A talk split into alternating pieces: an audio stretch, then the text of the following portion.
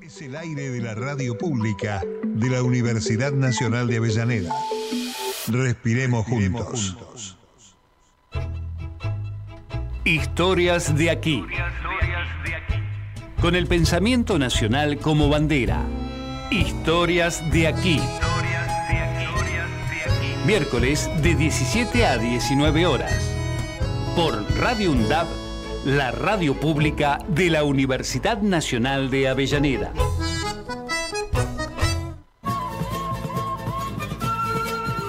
Comienza Historias de aquí.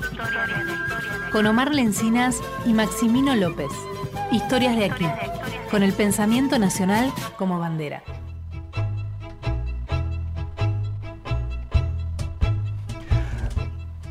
¿Qué tal? Muy buenas tardes. Aquí estamos en otra edición más de Historias de aquí en la radio pública universitaria de la Universidad Nacional de Avellaneda junto a mi compañero de tardes literarias, musicales, culturales, Maximino López. ¿Cómo estás? ¿Qué tal, Omar? Este, buenas tardes a toda nuestra audiencia. Bueno, y la verdad que hoy es un día glorioso para, para Historias de aquí porque eh, vamos a presentar a quien por primera vez viene a este estudio de la radio pública universitaria y además eh, un eh, compañero cantor que conocemos desde la vieja radio Monte Carlo comunitaria, allá en el pasaje Bulgaria, donde él ya cantaba y nosotros también andábamos con este, en este camino del folclore, de la música popular y de los libros también. ¿no?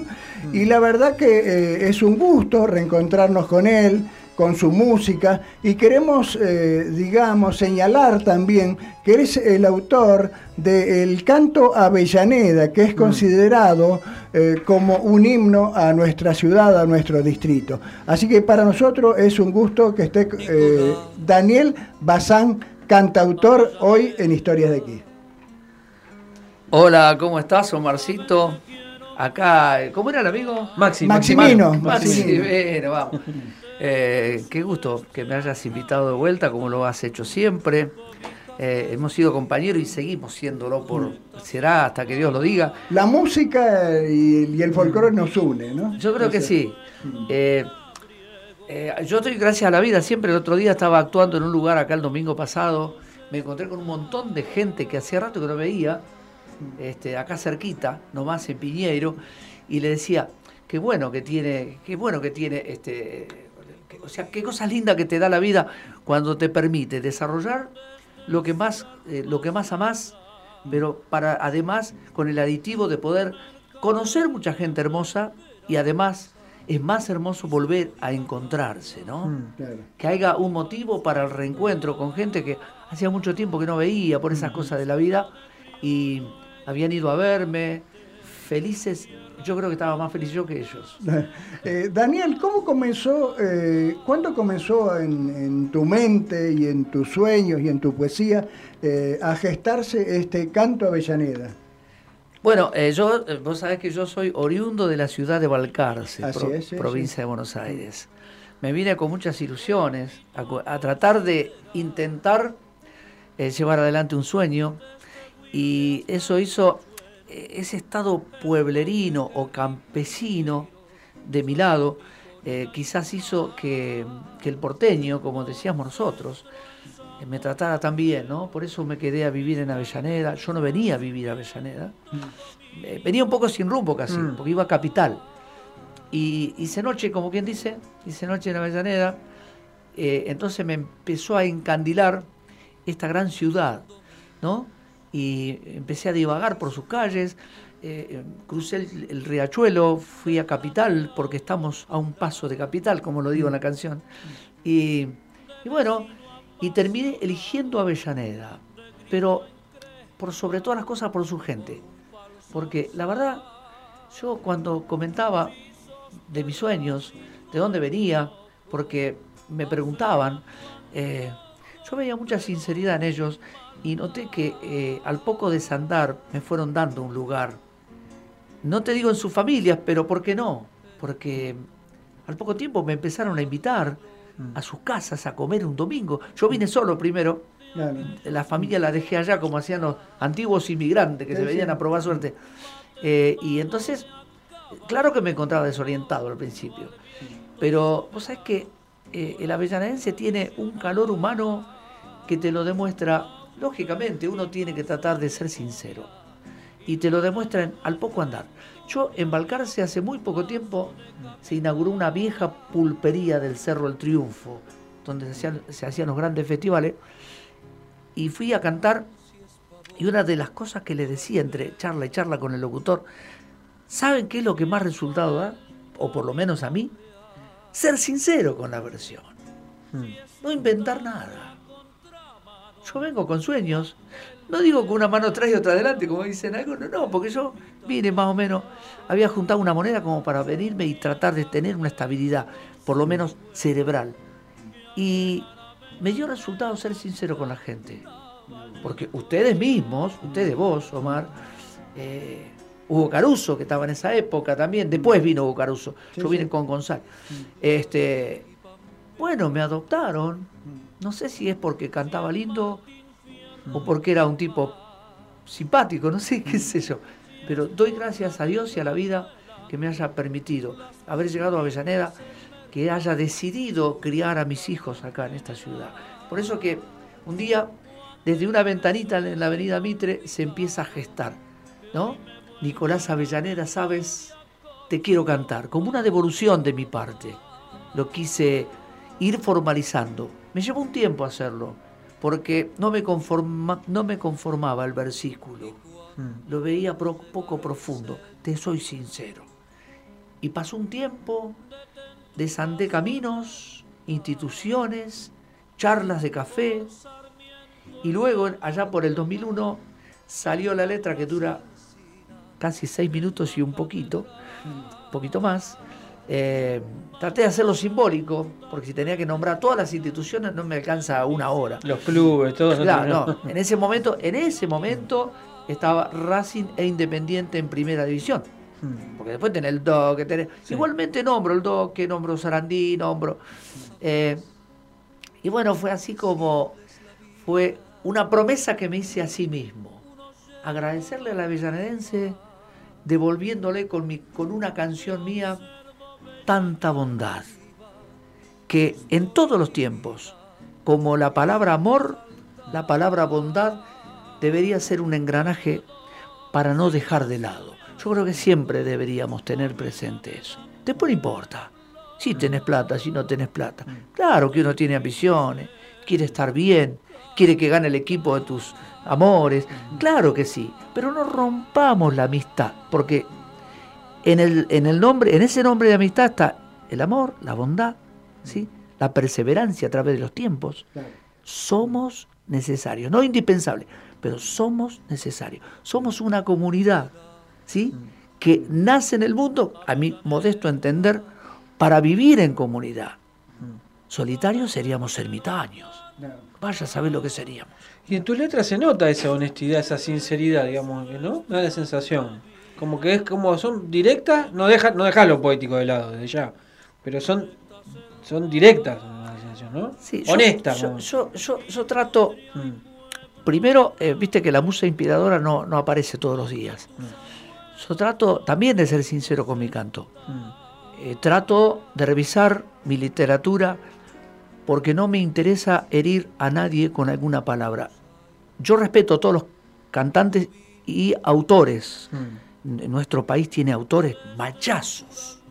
Desde León Gieco a Jaime Dávalo, de qué sé yo, me pongo de pie y se me pone la carne de pollito.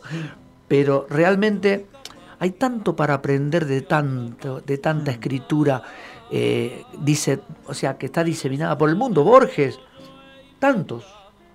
Y tanto que no llegamos a conocer también. Y que no, llegamos a conocer. Vos sabés que yo, viste, Omar, yo por pertenecer a Cultura hace tanto tiempo, eh, yo voy mucho a los encuentros literarios, me llaman, mm. o sea, me manda Cultura muchas veces, y me encanta escuchar a los, a los eh, autores, ¿no?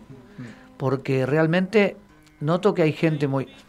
Yo creo que desde el primer párrafo, por más humilde que sea, es digno de ser respetado. Lo mismo pienso de los cantores. Yo trato de dar alguna clase de canto, mejor dicho, trasladar eh, yo trato de trasladar experiencias a aquellos nuevos valores que vienen abriendo cancha, dándoles una forma. Eh, lo primero que inculco en mi clase es, primero que no se autocomparen con ninguno de los premisarios que están pegados a ellos. ¿sí? A veces tengo... O en ese estilo, digamos. Claro, claro. Pero eh, yo siempre digo, una vez un cantor dijo, eh, somos los y le robamos melodías, ¿verdad? Bueno, es cierto eso, está bien. Mm. Está bien copiar cosas que te engrandezcan. Está bueno. ¿Por qué no? Sí, aceptar las influencias. No, es mejor hacerlo, es mm. peor hacerlo en silencio y creerte un erudito. No, tuvo bueno ese, ese, mm. ese párrafo. Entonces yo digo, vamos a conjugar todo eso para primero ser buena persona en este grupo por lo menos, en el que tengo yo.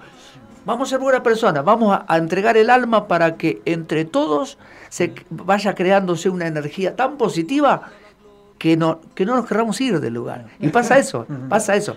Pero la sinceridad creo que sigue siendo el mejor versículo. Y sin duda. Bueno, Daniel, eh, la verdad que me parece que te van a convocar acá para que hagas un, ese canto Avellaneda famoso, ¿no? Pero hoy eh, estás con la guitarra, así que ¿qué, nos trajiste? Hay tantas cosas que podría...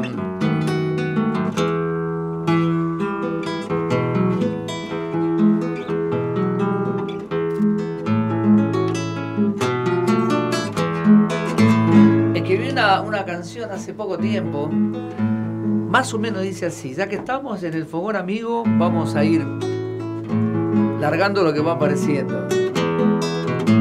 La llamaban Rosalinda, la rubiecita del barrio, la que al pasar por la esquina hacía todo suspirar, la que una noche de luna les canturriaba en el patio de aquel viejo conventillo allá por la paternal al compás de una acordeona y la guitarra del tata desplegaba libremente su vocación por cantar. Las vecinas se embelezan y ella muy agradecida con su tímida sonrisa daba gracias sin cesar.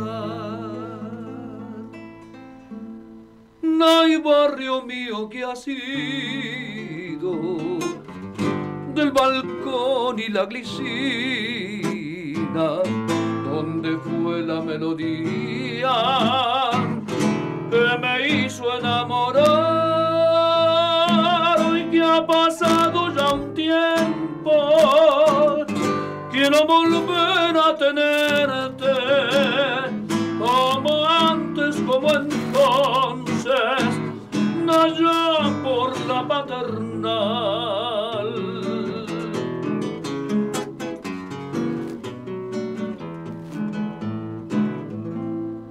pero te llevo grabado dentro, muy dentro del alma, fundamento y consecuencia que no se pueden borrar. Tu romance allá en la esquina, el farolito que espera, la batea de la abuela y los besos de mamá. Ay, barrio mío que ha sido del balcón y la glicina, donde fue la melodía que me hizo enamorar. Hoy que ha pasado ya un tiempo, quiero volver a tenerte como antes, como entonces, allá por la paternal.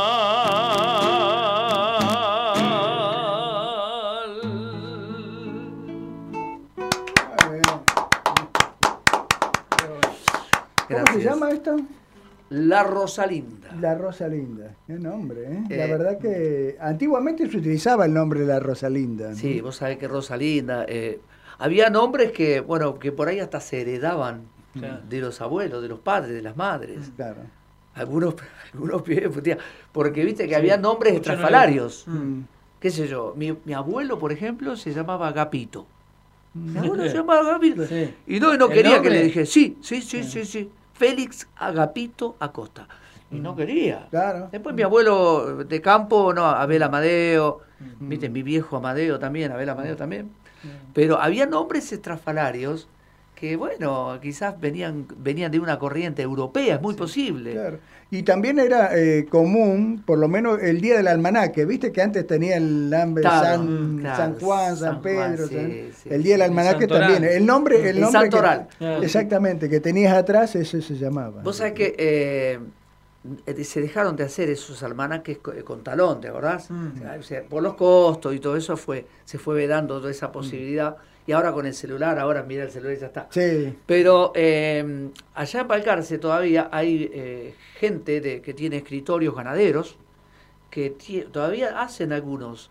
Ah, a mí me habían mm. mandado uno, un muchacho amigo de la infancia, ¿no? Mm. Me había mandado un almanaque y bueno, y yo después le cambiaba, ¿viste? el año, el talón. El talón. Pero eh, era hermoso porque, qué sé yo, cuando nosotros vivíamos en el campo, me acuerdo que esperábamos el almanaque de cada año. Porque en el campo siempre, ¿viste? Como vos vendías, qué sé yo, granos, hacienda. Mis viejos este, cosechaban de todo.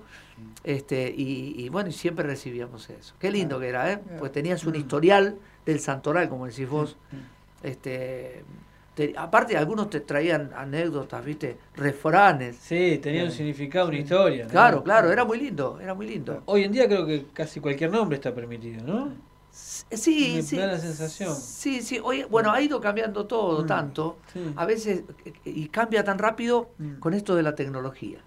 la tecnología, yo siempre digo una cosa, no hay que real, no hay que renegar de la mm. realidad porque es la única verdad, la realidad es lo que está pasando hoy, no lo puede negar. Entonces, a veces eh, nos atropella y nos llega demasiado rápido. Hablando de la tecnología, le quería hacer una pregunta, Daniel con respecto, me, gustó mucho el video que hiciste en San Telmo. La producción. Ah. Qué bien hecho. ¿Cómo, cómo lo lograste? Eso? Baila, baila mi morena, sabrosona sin igual. Ya San Telmo está de fiesta, toca la banda oriental. Vamos todos pa' defensa, la llamada empieza ya. Al ritmo de sus tambores, candombeando vamos a estar. Qué bonita mi morena sabrosona sin igual. No, no me acuerdo la letra bien. Qué bonita mi morena, vaya forma de gozar, contorneando sus caderas, yo me puedo enamorar, mi barrio ya está de fiesta, toca la banda oriental, vamos todos pa' San Telmo, la Dorrego va a estallar. Eh, en un lugar de mi Argentina donde todo es amistad. Es una palabra que muchos me la, me la refrescaron Mm. Eh, poetas de la zona de San Telmo, ¿viste? En el Café de la Poesía se juntan los, sí, sí, los, poetas, los cráneos de mm. alto vuelo, le digo yo. Y, me refrescaron esa, esa frase un día que fui a tomar café. Este, y me dijeron, te voy a chorear una frase. Mm. Está bien, metele para adelante. Bueno, el Día del Amigo es un invento argentino. El Día del Amigo es un... el que impuso el Día del Amigo como que se establezca ese 22 de junio, eso de julio, sí. fue un, un, lomense en realidad, un doctor de Loma. Después la llegada del hombre a la luna. Claro, Él empezó a pedir que, se establezca el Día del Amigo. Después la, la llegada del hombre a la luna. Pero la idea, no el invento, la idea fue de, un argentino. O sea que eh, es como, como todo, ¿no? Eh, viste que a veces vos escribís una canción y te, te, te, preguntan, algunos bondadosos te dicen, che, mm. ya la registraste antes de, de difundírtela, ¿viste? Mm yo registro hace mucho tiempo, eh, desde que vine de Balcarce, mira, el, el, inventor del postre Balcarce, Cacho Adobati, un balcarceño fallecido hoy, me trajo porque él era del MID en esa época. Y el presidente de Sadaí en esa época también era del MID, eran correligionarios.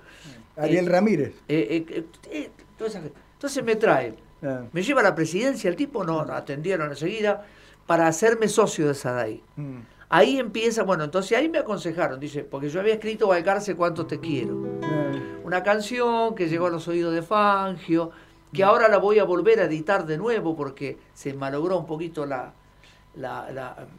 el original. mm. eh, me acompañó Trabuco González en guitarra. Ah, sí. Ya, ya, tengo para meter la voz nada más y mm. voy a editar el disco antes de fin de año. Con canciones, por ejemplo, Venite para San Telmo está en la web, está en YouTube. Eh, bueno, ahora eh, va a aparecer en Argentinísima, ya está apareciendo en Argentinísima Satelital. Ahora el próximo viernes voy a, voy a cantar como estoy haciéndolo ahora en un programa que va de una a dos. Eh, pero además me lo van a difundir más a Benítez para Santelmo que está.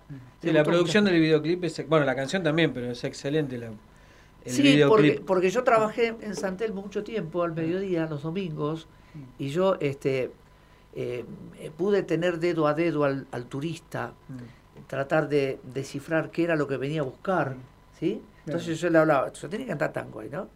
Bueno, me encantó el tango después, no lo tenía muy en la piel, eh, me encantó el tango, de hecho hoy escribo algunos tangos, eh, entonces empecé a trabajar ahí, pero en la mitad, por ejemplo, empezaba a hablar de Atahualpa. Viste, yo tengo tantos hermanos, les cantaba una milonga, qué sé yo, em, empezaba a hablar y mezclaba las cosas. Y al turista le gustaba. ¿Viste? Entonces, después de las actuaciones del mediodía, que yo terminaba tipo 5 o 6 de la tarde, me iba a ver la llamada. Mm. La llamada, ¿viste? Oriental. Sí, sí. ¿Viste que yo ahí pongo? Este, entonces, un día se me ocurrió, digo yo, le voy a escribir una canción a esa. Porque la verdad es que el tango está muy ligado, es patrimonio de Buenos Aires. Mm. Y escribí Venite para San Telmo. Eh, a ver, patrimonio de la UNESCO, tango argentino y genial donde convergen costumbres de amoríos y demás, donde un fuji rabanero, compatrito y sin igual, al compás del 2x4 te invita a participar y un cantor con su bohemia se apresta para emocionar, buscando luz en tus ojos y una sonrisa quizás. Ya me voy, pero te dejo mis arrestos, mi ciudad. Venite para San Telmo, Buenos Aires mi ciudad. Esa canción este, involucra el tango, nuestro patrimonio universal. Mm, el tango está declarado patrimonio por la UNESCO. Y ahora también el chamamé. El chamamé, claro, patrimonio de la humanidad. falta la milonga campera. no, hay, hay, muchas cosas. Mira si hay para escribirle a este querido país, ¿no? Bueno, Daniel, la verdad que un gusto eh, que nos hayamos reencontrado y con tu música, con tu poesía, con tus anécdotas. Eh, yo sé que tenés otros compromisos que lo tenés siempre, habitualmente, eh, pero quisiera que nos despidiéramos con algo, lo que vos quieras. ¿Qué puede ser? Libre. una que cantemos todos. Como hago cuando voy a. Cuando, como hago cuando. Epa, cuando voy a cantar a algún lado, siempre trato que la gente cante conmigo.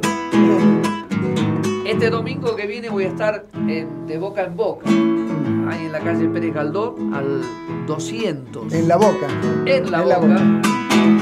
Vamos a cantar estos temas, vamos a cantar algún tema propio. Eh, y seguiremos, seguiremos andando. La huella. Yo no canto por vos, te canta la samba y dice al cantar no te puedo olvidar, no te puedo olvidar. Y dice al cantar no te puedo olvidar, no te puedo olvidar. Yo no canto por vos, te canta la samba y cantando así, canta para mí, canta para mí y cantando así, canta para mí, canta para mí. Zambita canta, no la esperes más. Tienes que pensar que si no volvió es porque ya te olvidó. Perfuma esa flor que se marchitó que se marchitó.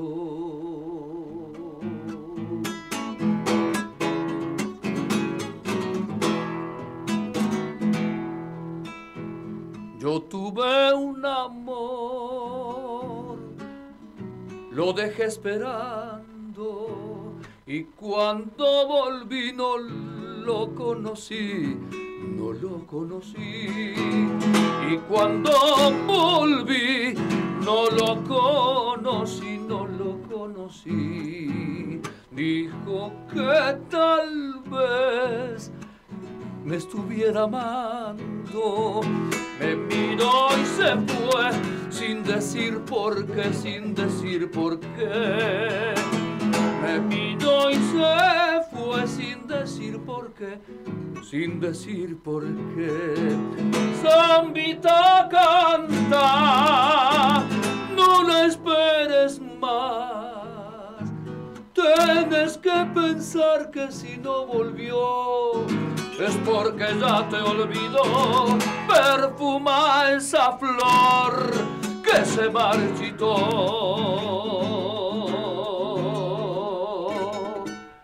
Que se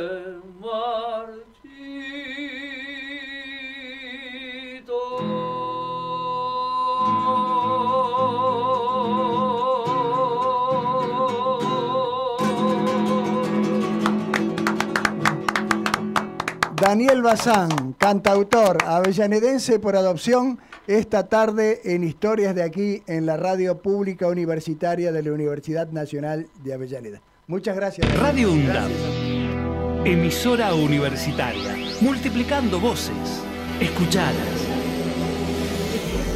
Radio UNDAB, radioundab.edu.ar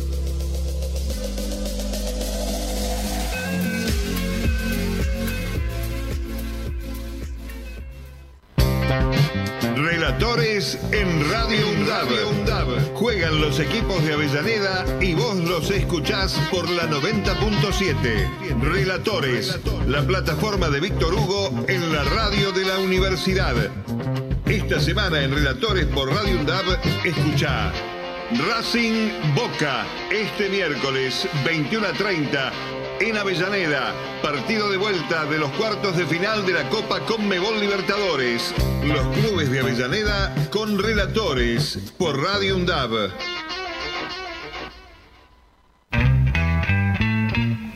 La Masa Blues, una hora dedicada a la música negra con raíces en el blues.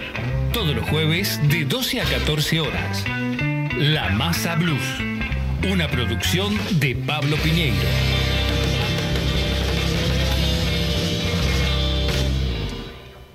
Inauguramos el gasoducto Presidente Néstor Kirchner. Con cientos de kilómetros de acero en manos de miles de trabajadoras y trabajadores, se construyó en tiempo récord la obra de transporte de gas más grande de los últimos 40 años. Energía que nos permitirá ahorrar divisas, expandir nuestro desarrollo, nuestro federalismo, nuestra soberanía y nuestro orgullo nacional. Gasoducto Presidente Néstor Kirchner. Mueve energía, mueve al país. Ministerio de Economía. Argentina Presidencia. Jubileo, un programa cruzado por generaciones con mucha autoestima, integrado por graduados y estudiantes de periodismo con la participación de vecinos y estudiantes de UPAMI. Jubileo, música, humor y política. Todos los jueves de 17 a 18 horas. Relatores en Radio UNDAB. Juegan los equipos de Avellaneda y vos los escuchás por la 90.7. Relatores, la plataforma de Víctor Hugo en la radio de la universidad. Esta semana en Relatores por Radio UNDAB, escucha Racing Boca, este miércoles 21 a 30 en Avellaneda. Partido de vuelta de los cuartos de final de la Copa Conmebol Libertadores. Los clubes de Avellaneda con relatores por Radio UNDAB. Radio UNDAB. radioundab.edu.ar Docentes, no docentes y estudiantes tienen que decir, tienen que decir. Radio UNDAB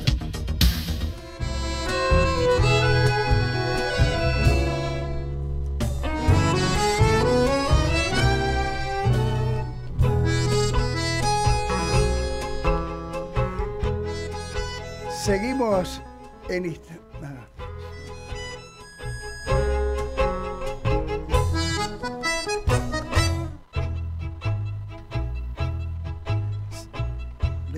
Seguimos en Historias de aquí en la radio pública universitaria de la Universidad Nacional de Avellaneda y tengo un libro que se vende como pan caliente.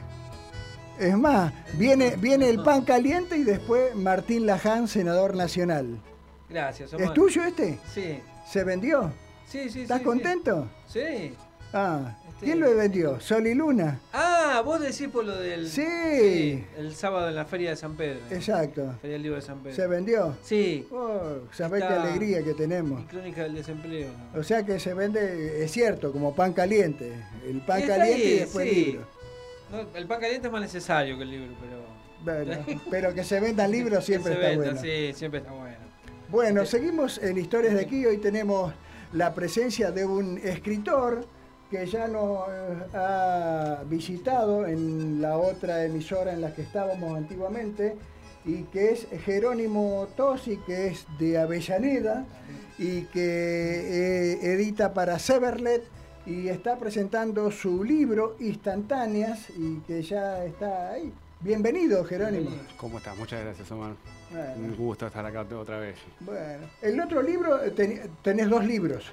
Eh, sí, sí, sí. Por Severle tengo dos libros. Uno era El Verbo, que fue el que presentamos aquella vez en aquella emisora en, allá en el edificio de Leonardo Fabio. Sí, exacto. Y este que salió este año, eh, ahora en mayo, eh, abril, mayo salió, mm. estuvimos en la Feria del Libro y vamos a estar próximamente en la Feria del Libro de Avellaneda, en el Parque de la Estación, ahora en mm. septiembre, el 9 de septiembre presentándolo. ¿Tenías algún otro más editado en otra edición? Tengo un, mi primer libro que se llama Luna Negra, eh, del año 2012, eh, pero ese lo edité independientemente, no, no, no está por editorial en realidad. Ah. No, no, no me, no me han quedado copias. Ah, ¿Y Luna Negra de qué trataba? Luna Negra es una novela más bien eh, trágica, es, tragedia en sí, bien con el año que era, 2012, donde todo se hablaba del fin del mundo y ese tipo de cosas. Bueno, es mm. una una cuestión de, bien, de, tragedia en sí, donde tres personajes se, se, encuentran y pasan cosas trágicas, digamos, en una ciudad al, borde de una guerra civil y demás cosas. Sí, me acuerdo que estaba la película también, 2012.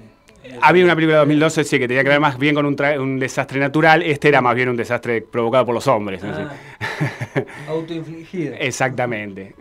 Te quería preguntar, ¿por qué eh, la ciencia ficción? Eh, mirá, Sí, es un terreno que yo eh, no había editado o escrito mucho hasta ahora en sí, pero siempre supe que iba a escribir algo que tenía que ver relacionado al, viaje en el tiempo. Mm. Desde chico me, maravilló toda esta cuestión de eh, viajar en el tiempo, en sí viajar al pasado, eh, todo eso que nosotros hacemos normalmente o diariamente con la melancolía o con las cuestiones de remontarnos a ciertas épocas. Bueno, eh, eh, la ciencia ficción nos permite inventar estas cosas como que una máquina nos lleva directamente a esos, a esos momentos en los cuales ya pasaron o no se pueden, digamos, volver más que con los recuerdos en sí, ¿no?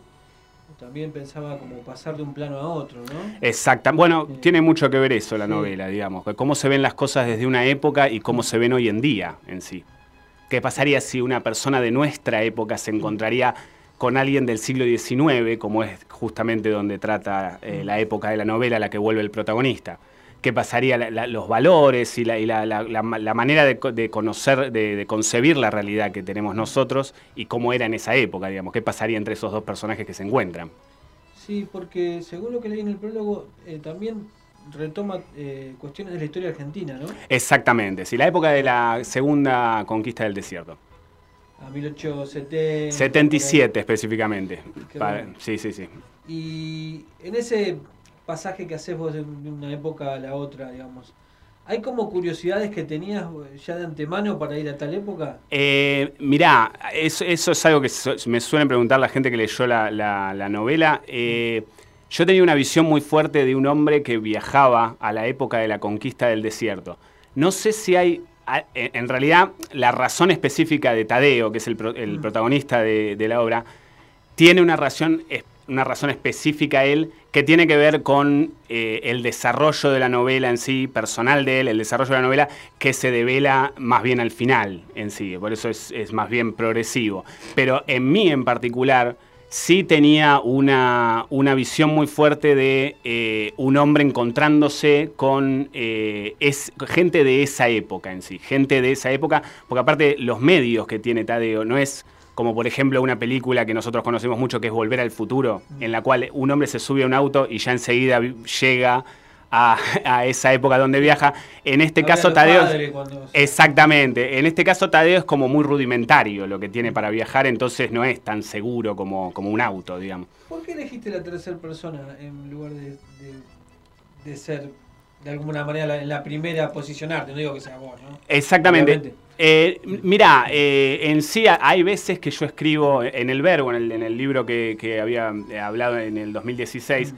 hay muchos relatos que tienen que ver con la primera persona porque es la manera de relatar mm. y ponerse, de la cosa que quiero relatar, ponerse en primera persona es poder vivirlo de una, o relatarlo de una manera muy personal. Mm. Este me pareció más bien un relator más bien omnipresente que también tiene que ver con la megalomanía del, del, protagonista, ¿no? La, megalomanía de, ver todo desde un lado separado de la humanidad.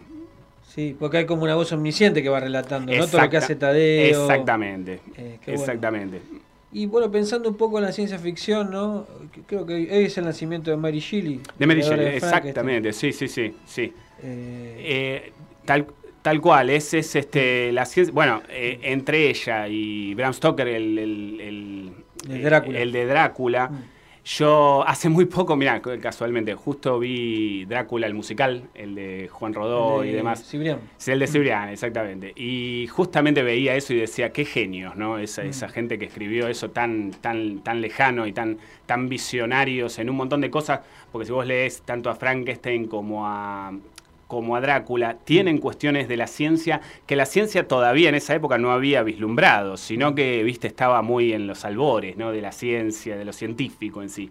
Pero ellos ya, por la intuición, o anda a saber por qué, ya eh, tirando conceptos que tenían que ver que se iban a tratar mucho, mucho después. Sí, cuestiones que incluso hoy parece que los vayamos a, padecer o de alguna manera los estamos empezando a vivir, ¿no? Totalmente. Bueno, de hecho, mm. eh, Drácula mismo tiene cuestiones de psicoanálisis que en ese entonces no, mm. no se habían tocado todavía, fin del siglo XIX. Y con esto que tiene que ver con la máquina del tiempo, pensás en, bueno, H.J. Wells, ¿no? Eh, También. ¿Pensás que hay una vuelta a... que hay un auge de la ciencia ficción o de, cierta en este caso, no sé si es más para el lado de la distopía, ¿no? Es, es, es distópica, sí, sí, sí, sí, mm. sí, es distópica. En, sí, la, novela instantánea no, no mm. o sea, Tadeo viaja al siglo XIX, pero Tadeo en sí no vive en nuestro presente, sino que vive en un futuro cercano, vive más bien en la década del 2030, él en sí. Entonces habla de alguna manera de cosas que van a pasar la novela, un futuro medio mm. distópico en sí.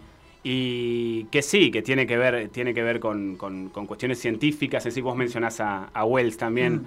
eh, que sí, que, eh, en sí el viaje en el tiempo se, trató en la literatura desde muchísimos años, más de 500 mm. años en sí, relatos que tienen que ver con viajar o trasladarse en el tiempo, pero de alguna manera desde el siglo XIX para acá hay esta, esta noción del ser humano de viajar a través de una máquina. Es la máquina. Es, y, hoy en día es, algo que se eh, juega mucho. De hecho, si me permitáis decírtelo, mm. la portada está hecha con, con una página de inteligencia artificial. No es un como en otros libros mm. míos que ha, habido un artista que se le ha pedido, digamos, un, un dibujo específico, sino que está... Tiene, instantáneas también tiene que ver mucho con esto. El hombre y la máquina. Jerónimo, ¿pensás que la, ciencia ficción, este, esta fantasía, o la, ciencia, ficción distópica, o, ese tipo de literatura, en la literatura argentina en general, eh, ¿tiene un lugar de relevancia, o tiene el lugar de relevancia que, debería tener, o falta todavía? Eh, en realidad, en mm. sí, en la literatura argentina, yo creo que hay muchísimos escritores en las cuales lamentablemente hay que hurgar mucho. Mm. Eh, para darse cuenta de los talentos en sí que, tiene, mm. que tenemos nosotros como argentinos en sí. Mm. Pero que están, que están. Eh, mm. lamentablemente no tienen ese, esa fama o esa que, han tenido otros escritores de, otro, de otra talla de otros eh, países en sí. Pero sí lo hay dentro de la ciencia ficción. Porque me da la sensación que cuando hay concursos de cuentos o de novelas o lo que sea, nunca se pone concurso de cuentos de ciencia ficción o de terror, se pone concurso abierto, que es lo mismo que nada. Claro. Porque ¿cómo sabe qué quieren? Claro, eh, a, mí específicamente, justo tocaste un tema que a mí específicamente, por eso mm. es que yo no te hablo de que mis tres libros tienen que ver con ciencia ficción. Mm. En sí yo soy muy malo para encasillar cosas, por eso siempre en la editorial mm. terminan diciendo, bueno, esto tiene más que ver con, por ejemplo, mi libro El Verbo anterior tenía más que, más que bien que ver con thriller psicológico, pero en sí es una palabra que yo nunca hubiera encontrado ni, ni, hubiera dicho en sí. Es, yo soy malísimo para encasillar, yo escribo y después mm. alguien más se fijará dentro de qué rango existe eh, o, juega esa historia a la cual yo estoy creando. Claro, porque quizá lo que quiere decir que eran más, más realistas eran los cuentos anteriores. Eran más realistas, mm. sí, tenían más que ver con el realismo, sí, sí, sí, sí. sí. Pero, no sé, a mí me da la sensación que habiendo tanto talento, ¿no? Que no, tiene todavía el lugar de la relevancia que debería. No sé por qué ahí, si juega a la universidad o... Lamentablemente, sí, mm. no te sabría decir mm. cuál es la razón en sí. Mm. Por ejemplo, ahora no me va a venir el nombre, pero el, autor de Eternauta, eso es una gran, eh, una, gran historia de ciencia ficción, que de hecho creo que se va a, llevar a la pantalla, sí. al cine o a la serie. Este, eh, pero es, es, una historia mm. excelente que aparte juega con el simbolismo, cosa que tampoco, viste, mm. eh, suele ser, no, es algo que, suele atraer mucho hoy en día, alguien que juega con el simbolismo, con, mm. cuestiones en las cuales hay que crear o ver su propia ver el propio punto de vista de, una historia. Yo pienso igual que todo es literatura, pero a veces me llama la atención por qué no, no se le da ese lugar, digamos, que debería tener, ¿no? Porque más allá de la etiqueta, ¿no? Porque obviamente cuando hay fantasía, hay fantasía. Es realista, digamos. Sí, sí, sí. Este, y ahí me da la sensación que. No sé si hay algo en la sociedad. Me parece que hay complejos que por ahí los norteamericanos no los tienen. Eh, tendrán otra cosa mm. en sí. Cada sociedad obviamente es distinta y cada mm. literatura es distinta. Cuando mm. hay gente de, distintas culturas, se escribe lo que cada uno fantasea. Las fantasías son permanentes. Eh, alguna vez he, dicho yo en, una entrevista también de que nosotros somos una, permanente, eh, un permanente juego entre la fantasía y la realidad. Mm. Eh, nuestras fantasías, en el momento que yo pensé una historia o la mm. creé en mi cabeza, en, cuanto la escribo y la llevo al, papel, mm. ya tiene que ver con la realidad, ya tiene que ver con que influye a personas que la leen y a su vez yo voy a leer fantasías de otras personas que influyen en mi vida. Entonces, eso ya es realidad, digamos. Jerónimo, cuando escribís, eh, la, historia la tenés ya en la cabeza o te surgen también cosas en el momento que estás escribiendo? Eh, en particular, mm. esta novela tuvo que ver mucho con em, mm. ir, escribiéndola a medida. Ya, ya tenía una, pero no estaba escrita en su totalidad. Mm. Como por ahí otras cosas que he escrito en mi vida, que sí tiene un esqueleto que es de principio a fin y ya no se toca en el momento que estás escribiéndola. Esta en particular, yo no tenía final, por ejemplo. Entonces iba escribiendo, iban surgiendo cosas hasta que terminó algo distinto a lo que yo había pensado originalmente. Claro, hubo retoques y cuestiones que se fueron de lo, del cauce que vos habías pensado. Exactamente, porque a veces es muy necesario porque mm. vos pensás que, una, sobre todo una novela, que es algo mm. que es la misma historia de principio a fin, por ahí un cuento como tarda menos en escribirse, entonces queda de una manera, pero una, una novela, yo instantáneas la escribí y por ahí de hecho es mucho tiempo, pero bueno, es el tiempo que me salió, fue más de un año. Mm. Entonces, este, en ese momento, cuando vos estás escribiendo una historia, hay cosas que van pasando en el medio, que son inevitables, que te van llevando para otro lado. Mira, esto estaría bueno. Y mismo las palabras te van llevando para otro lado. Totalmente, totalmente. Yo soy más, yo soy más de trabajar eh, con imágenes. A mí lo que me despierta escribir algo siempre es una imagen ah. inicial mm. en sí. Eh, es, imágenes que tengo y ahí después vienen las palabras, no al revés como ah, por ahí algunos otros escritores que tienen la palabra primero. ¿Y sos de los que creen que cuando estás escribiendo no, no tenés que estar leyendo otra cosa porque se dice que contamina eso, que, contamina lo que estás escribiendo. Eh, sí, no, no, sé si me gustaría mucho la palabra contamina. En realidad, al contrario, me gustaría que todo lo que voy viviendo durante, mm. en particular esta novela, año y pico que la mm. escribí, que contamine para bien, ¿no? que, mm. vaya eh, direccionándola a donde tiene que ir la historia. Sí, viste que hay como un plurito dice que cuando el escritor escribe no tiene que estar leyendo otra cosa. No sé por qué. algo está leyendo siempre. Exactamente. aparte, un año y pico es imposible no leer algo. Claro. Es, y no, no solo influir, eh, no solo uno es influenciado, por lo menos yo, de, mm. con las cosas que leo, o ponerme a leer un libro o un cuento en sí, eh, mm. sino que diferentes cuestiones en la vida misma te llevan a a, escribir para este lado o escribir la historia para el otro lado. Es, uno permanentemente está siendo influenciado por cosas. Sí, tenés como dos bandos, el que dice que no tenés que leer nada y el que dice que tenés que leer un montón. Claro. ¿No? Yo no recomiendo eh, ponerse a escribir mm. si uno no, no lee nunca. Eso sí, no lo, no lo recomiendo. Mm. Uno puede leer lo que quiere, pero mm. sin haber leído nada o no leer casi nunca nada, es muy difícil después. Sí, estar muy, muy ajeno, digamos. Sí, muy ajeno a la lectura, es muy difícil después ponerse a, a escribir. Y te quería preguntar, con respecto a lo que es el personaje de Tadeo y la historia, vos decís que es una distopía, ¿no? Sí. Vos con respecto a la realidad, ¿sos igual que lo que cuenta el personaje que eh, relata, digamos? Sí, eh, mirá, yo te mentiría si yo te digo que yo soy totalmente ajeno a los personajes que creo. Eh, siempre hay algo de uno en lo que uno escribe en sí. Eh, Tadeo lamentablemente vive en un, es, una persona que vive eh, muy influenciado o muy sumido en, la, distopía de la información, de lo que, él termina preguntándose qué es real y qué no es real en sí. ¿Estoy viajando en el tiempo realmente o está mm. todo en mi cabeza en sí? La verdad que es, una pregunta, bueno, no la puedo responder sin, sin que se lea el libro, pero este de alguna manera es algo de lo que vivimos todos hoy en día, ¿no? De qué es real y qué no. Uno ve las noticias y no se sabe si es, si es real lo que está, lo que está vivenciando, si es lo que se está mostrando. Si el hombre, ser humano va a poder frenar todo eso, toda esa cantidad de información y, creerse cualquier cosa. Exacto. Este, no sé si, el mundo va a ser pesimista o, va a ser un poco más optimista. optimista, exactamente. Por ejemplo, en un momento de la, de la novela menciona a que Tadeo se sienta en su living a mirar eh, las, noticias o el noticiero y hay un debate sobre si la Tierra es plana o redonda. Mm. Entonces, está esta cuestión de que, ya más de lo que nosotros sabemos es lo que nosotros creemos hoy en mm. día. Entonces, el conocimiento ya a esta altura y sobre todo en la época de Tadeo tiene más que ver con lo que uno cree más que con lo que uno sabe. Y es, un poco peligroso eso también. Totalmente, sí. Totalmente, sí, sí, sí. Porque lo que son los datos duros es como que se están dejando de lado. Se Cada uno cree lo que quiere. Exactamente, exactamente, sí, sí, sí. Por eso es una instantánea, porque hoy en día nos basamos la vida en cuanto a instantáneas. No tienen un correlato ah. a un a una cosa mucho mayor o encadenada de algo. Es una instantánea, simplemente. ¿Qué es lo que hacemos permanentemente? Sacamos una instantánea y la subimos a una red social. a una plataforma. que, guarda el momento. Exactamente. Tal cual. Bueno, recomendamos. ¿En, qué momento, ¿En qué momento escribís? ¿En qué? Uy, esa, es la verdadera pregunta.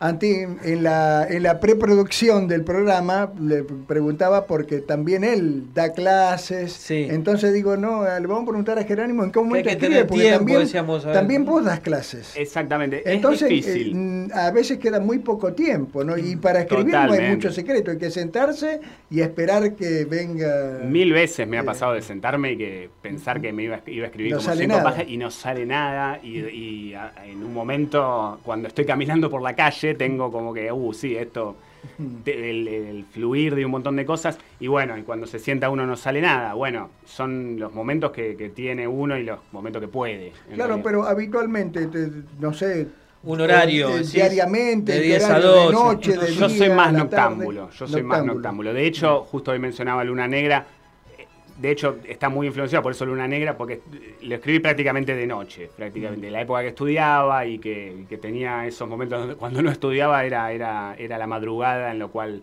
no interrumpía nada, ni, ni, esas cosas que también para estudiar sirve, o a mí me servía. Y sí, sí, soy más noctámbulo yo. Sí, sí. ¿Y das clases de día? Eh, en realidad ahora no estoy dando clases, ah. pero sí, en su momento era de día. Sí. Ah, bueno, ¿no estás dando clases? No, no, no, no, no, no, porque no, no, me, no me da el tiempo. En su momento sí daba clases de ah, psicodrama y demás cosas. Y pero me parece que cuando nos conocimos, eh, en el que estaba en el verbo, sí estabas dando clases. En ese momento sí, en ese porque era una vida más o menos paralela de Maximino que también da clases y no, qué sé yo, no tenés Cuesta tiempo escribir. No, sí, sí, sí, es que cuesta escribir.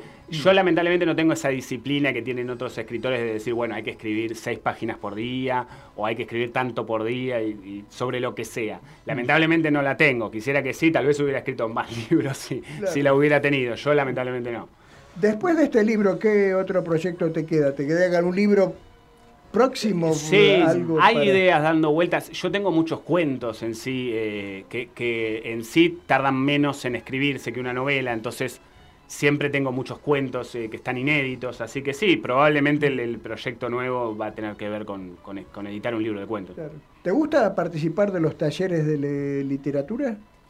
¿O eh, das clases de literatura? ¿No mm. te gusta participar? ¿Lees cuentos en público? Porque nosotros... He leído. Lectura, micrófonos abiertos. Ah, micrófonos abiertos. Sí, sí, sí, he leído. Mm. He leído cuentos en sí eh, en los cuales no me han, no me han echado a patada. Pero sí, sí, sí, en, general sí. Mm. Sí, sí, sí. Y pensaba también en eso que hablas del tiempo, para escribir también estar descansado. Pienso eh, yo que, ¿no? Que es importante. Es en sí, sí. Eh, también, ojo, también tiene que ver mucho la naturaleza de lo que uno está escribiendo. Porque si mm. es algo muy descarnado, como por ejemplo es Luna Negra, mm. el escribir en la madrugada y el escribir con un estado en particular de uno, mm. ¿no? Porque cuando uno no duerme bien, siempre está en un estado medio, viste, ahí entre la vigilia, entre el sueño y la... Molesto. Que, Exacto, que mm. probablemente influya mm. para bien para lo que uno está escribiendo. Entonces, este, a veces es descansado, a veces no. Generalmente tiene que ver con lo que uno está escribiendo. Ah, sí, sí. A veces es el tema el que te lleva... Sí, es cierto eso. Sí. Yo necesito, por ejemplo, estar un poco no con la cabeza muy ocupada en trabajo y cosas así, por lo menos tener un par de días. No, sí, sí, eso por ahí no me surge nada, por tener un año de descanso y tampoco me surge nada. Totalmente, totalmente. No, no, no, pero qué sé yo, por ahí cuando uno está en un estado de no, no muy descansado, mm. vienen ciertas situaciones a la cabeza o vienen ciertas este, palabras o ciertas cuestiones que, que en otro momento no. Eso ya te digo. en mi caso da que, que, depende de lo que estoy escribiendo. Sí, el tema también, claro, son inquietudes que uno quiere largar, digamos. Exacto. Sí, sí. Es muy terapéutico poner, bueno, vos lo debes saber, ponerlo en el, en el papel. Sí, sí, sí. Darle forma, exorcizarlo, ¿no? Totalmente. Una vez le dije a una amiga mía que escribía algo eh, eh, del tono real, o mm. sea, de su vida en particular, y era un hecho muy traumático, que no hay nada más terapéutico que escribir fin. O sea, una vez que escribió todo lo que tenía que escribir y que le pasó a ella, mm. vas a ver cuando escribas la palabra fin en esa historia, va a ser hiper, Sí, sí, sí. Mira qué interesante, sí. Bueno, la presentación del libro es ¿qué día y en qué lugar? El día sábado 9 de septiembre eh, en el Parque La Estación, frente al Alto Avellaneda. Y eh, frente al municipio de Avellaneda. Frente al municipio de Avellaneda, exactamente. Y eh, la hora es a las 4 de la tarde. Bueno. Bueno, te agradecemos tu participación, la presentación de Instantánea, tu último libro. Eh, y bueno, eh, te deseamos el mayor de los éxitos para que, gracias, que, sea vendido como pan caliente. Esperemos, que sí. ¿eh? Esperemos que sí. Más económico que el pan, eso sí. Bueno, muchas gracias. Jerónimo Tosi esta tarde presentando su libro de editorial Severlet en Historias de aquí por la Radio Pública Universitaria de la Universidad Nacional de Avellaneda. Llenito de cuando di con ella. Por casualidad. Tan bonita ella. Le dije, ¿ande va? ¿No ve que la noche ya de trabajar? Y esto es para lamberse de linda que está. Me miró asustada quiso disparar y una piedra suelta la hizo trompezar. Y trastabillando se tumbó ahí nomás. El destino quiso que caiga para atrás. Yo, al la de Antarca, ¿para qué voy a contar? Si estaba de mi lado, la casualidad. Se quedó llorando. Tanto por llorar. No fue mucho el golpe ni fue lo demás. Yo para consolarla la entré a besar y ella me besaba, por casualidad, mientras se olvidaba que me porté mal. Yo tengo un ranchito, le dije, al final, un burro carguero, gana de trabajar y de acollararme. Si a vos te parece, déjame pensar. Esto no se piensa si total ya está.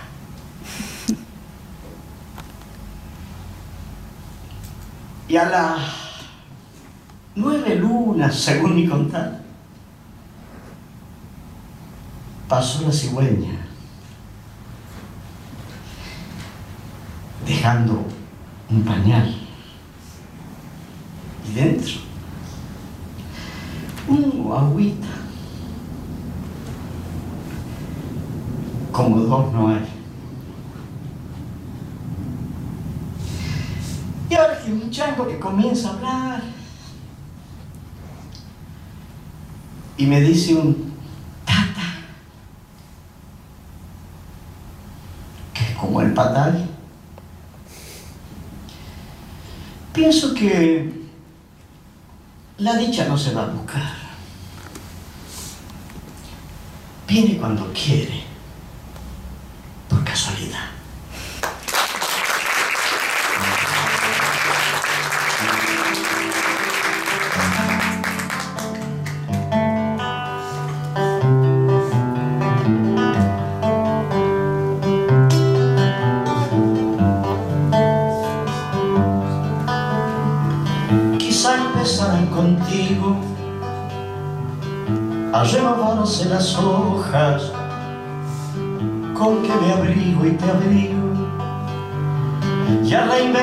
reinventarse el lucero ese brillo enamorado del bosque de tus cabellos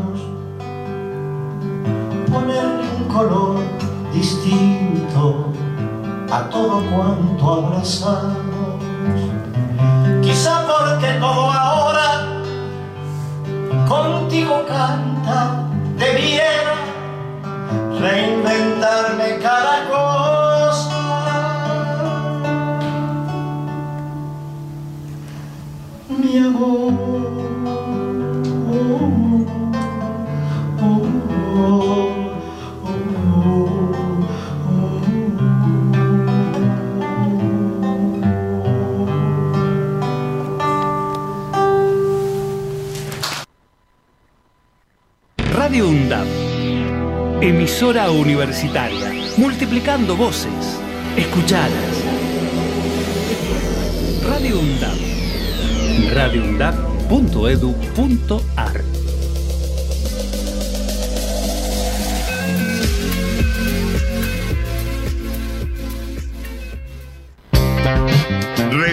En Radio UNDAB. Juegan los equipos de Avellaneda y vos los escuchás por la 90.7. Relatores, la plataforma de Víctor Hugo en la radio de la universidad. Esta semana en Relatores por Radio UNDAB, escucha Racing Boca este miércoles 21 a 30 en Avellaneda, partido de vuelta de los cuartos de final de la Copa Conmebol Libertadores. Los clubes de Avellaneda con relatores por Radio UNDAB.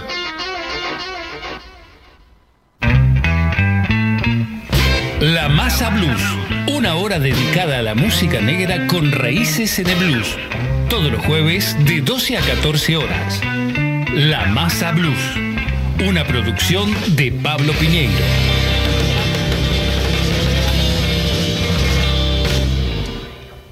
Inauguramos el gasoducto Presidente Néstor Kirchner. Con cientos de kilómetros de acero en manos de miles de trabajadoras y trabajadores, se construyó en tiempo récord la obra de transporte de gas más grande de los últimos 40 años.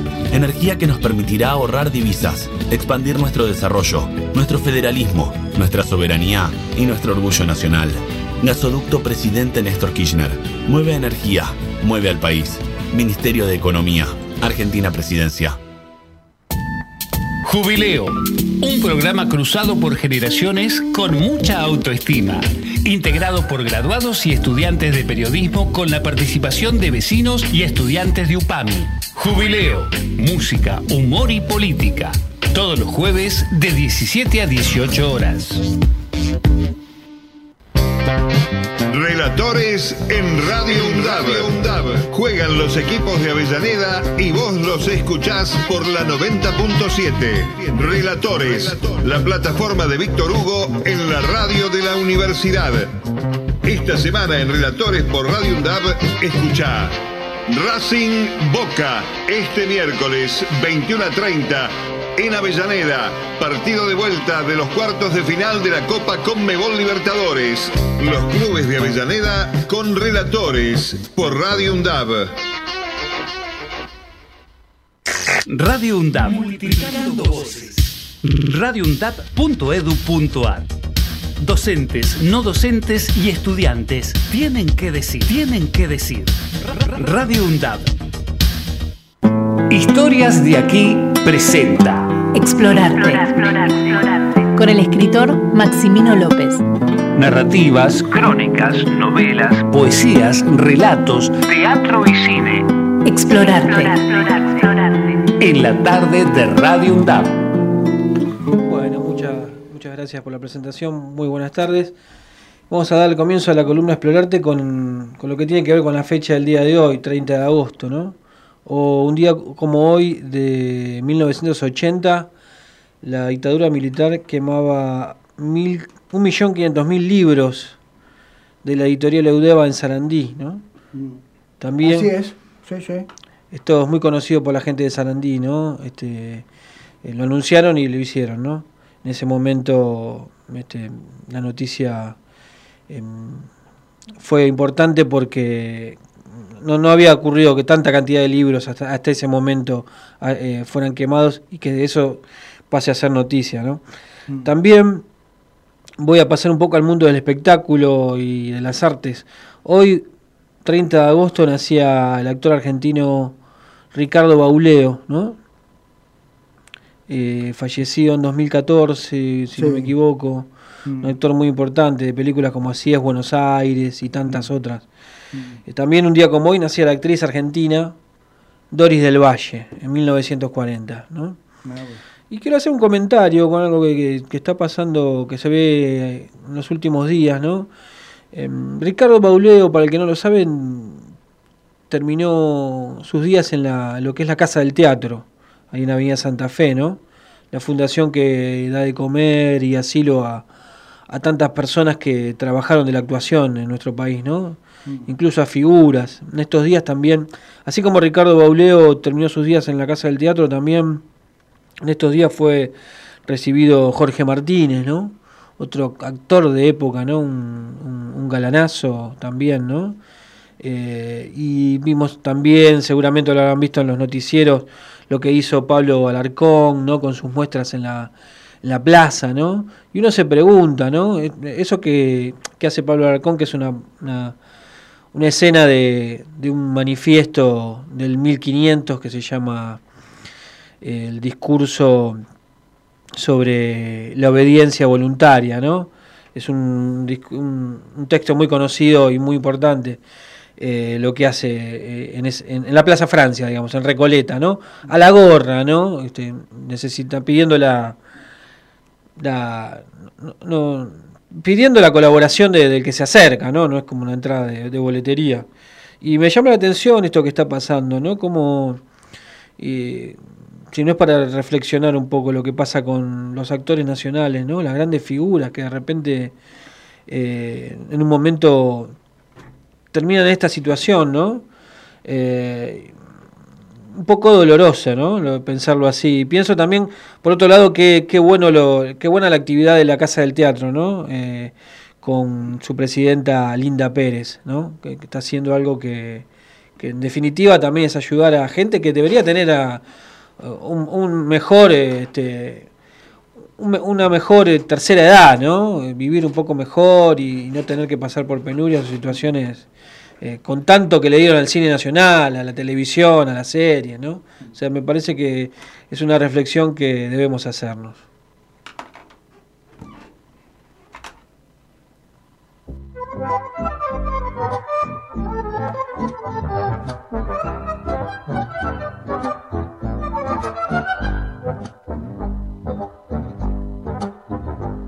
Si yo fuera un gran cantante de esos románticos, podría llegar un día desde el Atlántico y cantarte unas canciones todas melosas que te humedezcan las bragas entre otras cosas.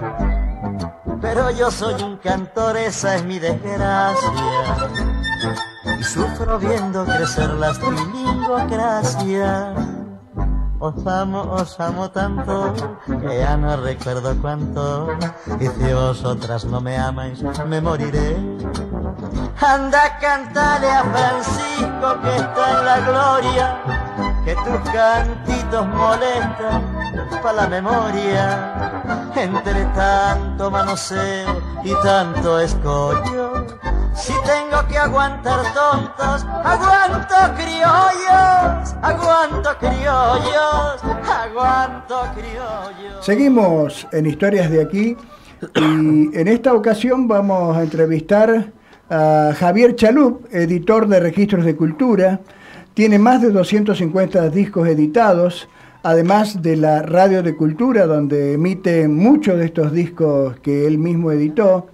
El primero de septiembre se producirá el lanzamiento del álbum de cuatro discos digitales con grabaciones inéditas del gran cantautor mendocino Jorge Marciali, que es obra y gracia de Javier Chalup, que compartió muchas horas, mucho tiempo con él y está aquí con nosotros, no sin antes decirle que me pasó muchas de esas grabaciones y este fin de semana me empaché de Marciali. ¿Cómo estás, Javier?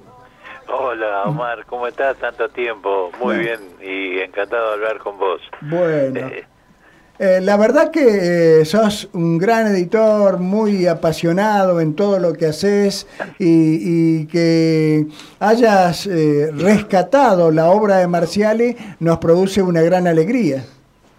Bueno, para nosotros también es un placer muy grande porque, bueno, estas son las cosas que pasan en la vida que, que uno está en el camino y de pronto aparecen. Con Jorge tuvimos mm, durante más de 10 años que él vivió acá en La Plata una profunda amistad y un contacto casi diario y permanente. Mm. Entonces era común que viniera al estudio y grabara canciones que él iba haciendo y iban quedando.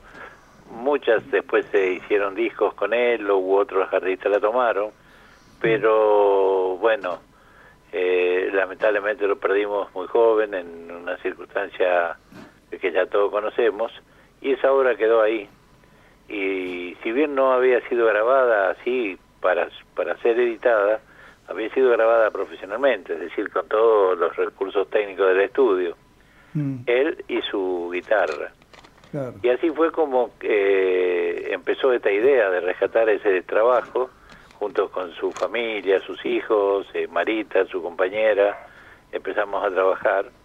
Y después encontramos algunas otras grabaciones que él había realizado eh, en otro lugar, en, sobre todo en Córdoba, cuando ya vivía allá, y las sumamos y juntamos 44 obras que nunca fueron editadas eh, por Jorge, aunque tres o cuatro de ellas fueron grabadas por otros artistas y ese tesoro este eh, inútil que quede en un cajón, que quede en una computadora y después de tres o cuatro años de trabajo que fue muy intenso junto con Marita que hicimos el trabajo de producción juntos eh, bueno ahí el primero van a estar a, a disposición de todos.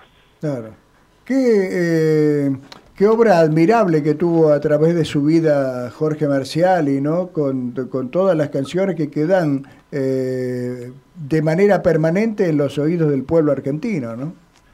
Sí, fue un cronista, fue un juglar, ese, esa manera de, de ver y sentir la, la realidad que tienen los juglares, que es cantar y contar lo que pasa, y eso es lo que de alguna manera él nos ha ido dejando, con su aguda observación, con su muy fina ironía, con su humor y con su profundo pensamiento, ha ido urbanando canciones a lo largo de su vida que podríamos decir nos, nos, ha dejado testimonios este, de otros artistas, de otros creadores, a los cuales él de esta manera este, recordaba y homenajeaba, como al Cuchi, como a Manuel J. Castilla, y en esta nueva este, tanda de, de discos aparecen eh, canciones dedicadas a Omar Moreno Palacio, a, Armando Tejada Gómez, a, Jaime Dávalos, no me quiero olvidar, son muchas canciones.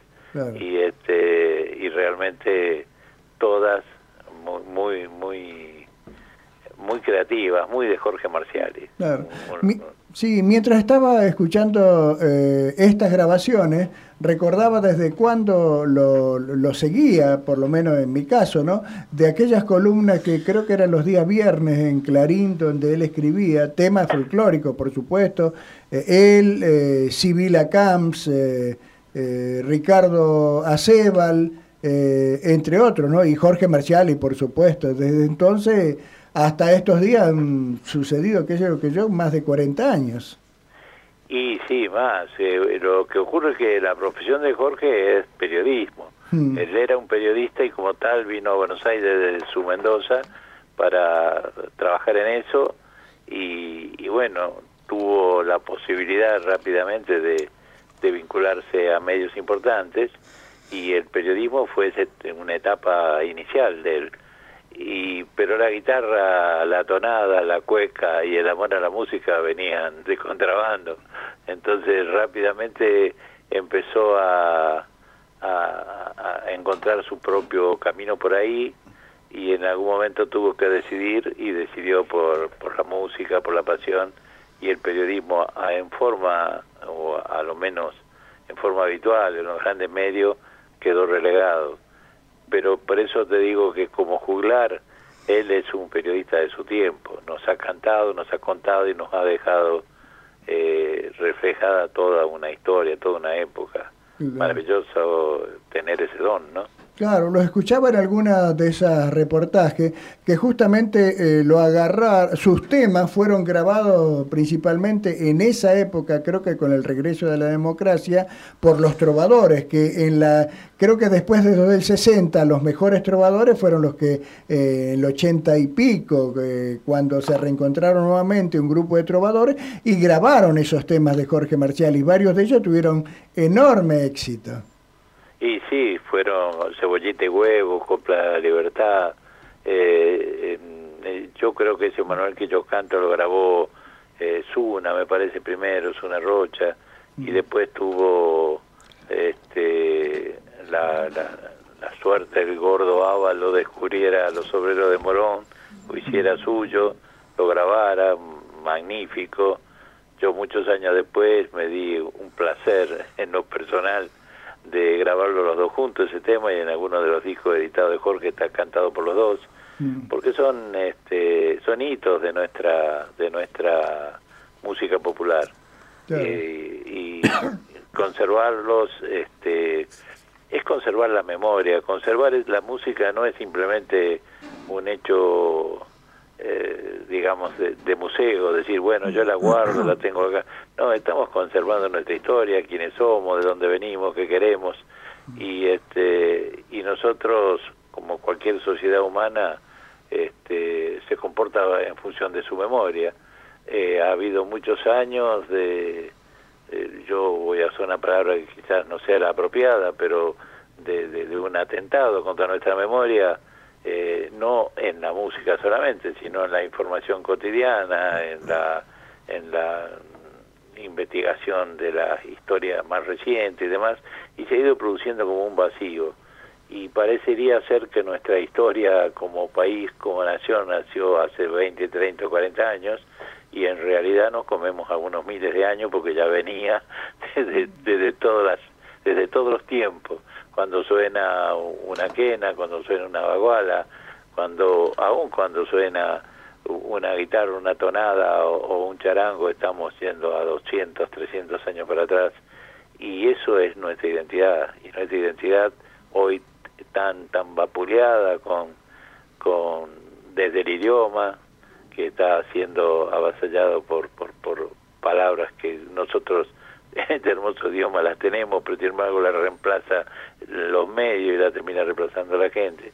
Bueno, reencontrarse con un juglar que manejaba la palabra, que manejaba el pensamiento, la ironía y que fue capaz de reflejar su época, es realmente necesario. Es una, un trabajo que creo que nos, nos va a nutrir a todos por eso decimos estaban ahí guardadas y ahora literalmente ven la luz, porque en ese pensamiento trae la luz. Hay canciones dedicadas a los medios de comunicación que hoy este, son prácticamente dueños de, nuestros pensamientos. En fin, eh, yo estoy con esto queriendo decir que Jorge Parciali, Jorge Marciali, perdón, este, fue un observador permanente de la realidad y supo plasmarla en unas bellezas eh, de obras de arte sin poner límites eh, rítmicos, ha hecho milonga, ha hecho tonadas, ha hecho eh, canciones, tangos, zambas, es decir, desde su cuyanía ha, ha mirado las diferentes formas expresivas que tiene el país. ¿Qué tal Javier? Un gusto, te habla Maximino. Hola, mucho gusto. Te quería preguntar, desde el trabajo que haces en registros de cultura, ¿consideras que eh, hay demasiado, hay mucho talento que, que no llega a, industrializarse de, la, de, la, manera que debería? Eh, mira, eh, mm. las cosas este, han ido cambiando mm. aceleradamente a nivel tecnológico y la forma de transmitir la eh, yo no soy una persona joven, soy, ya estoy arriba de los 75 y he vivido desde la época del disco de pasta o el disco viejo, pero todos conservaron desde aquel viejo disco hasta el, el compacto conservaron un valor que hoy se perdió y que es el registro físico que uno puede atesorar en su este, en su discoteca, en su casa, que además puede enriquecer con eh, trabajos estéticos de plástica, mm. con poesía, con fotografía.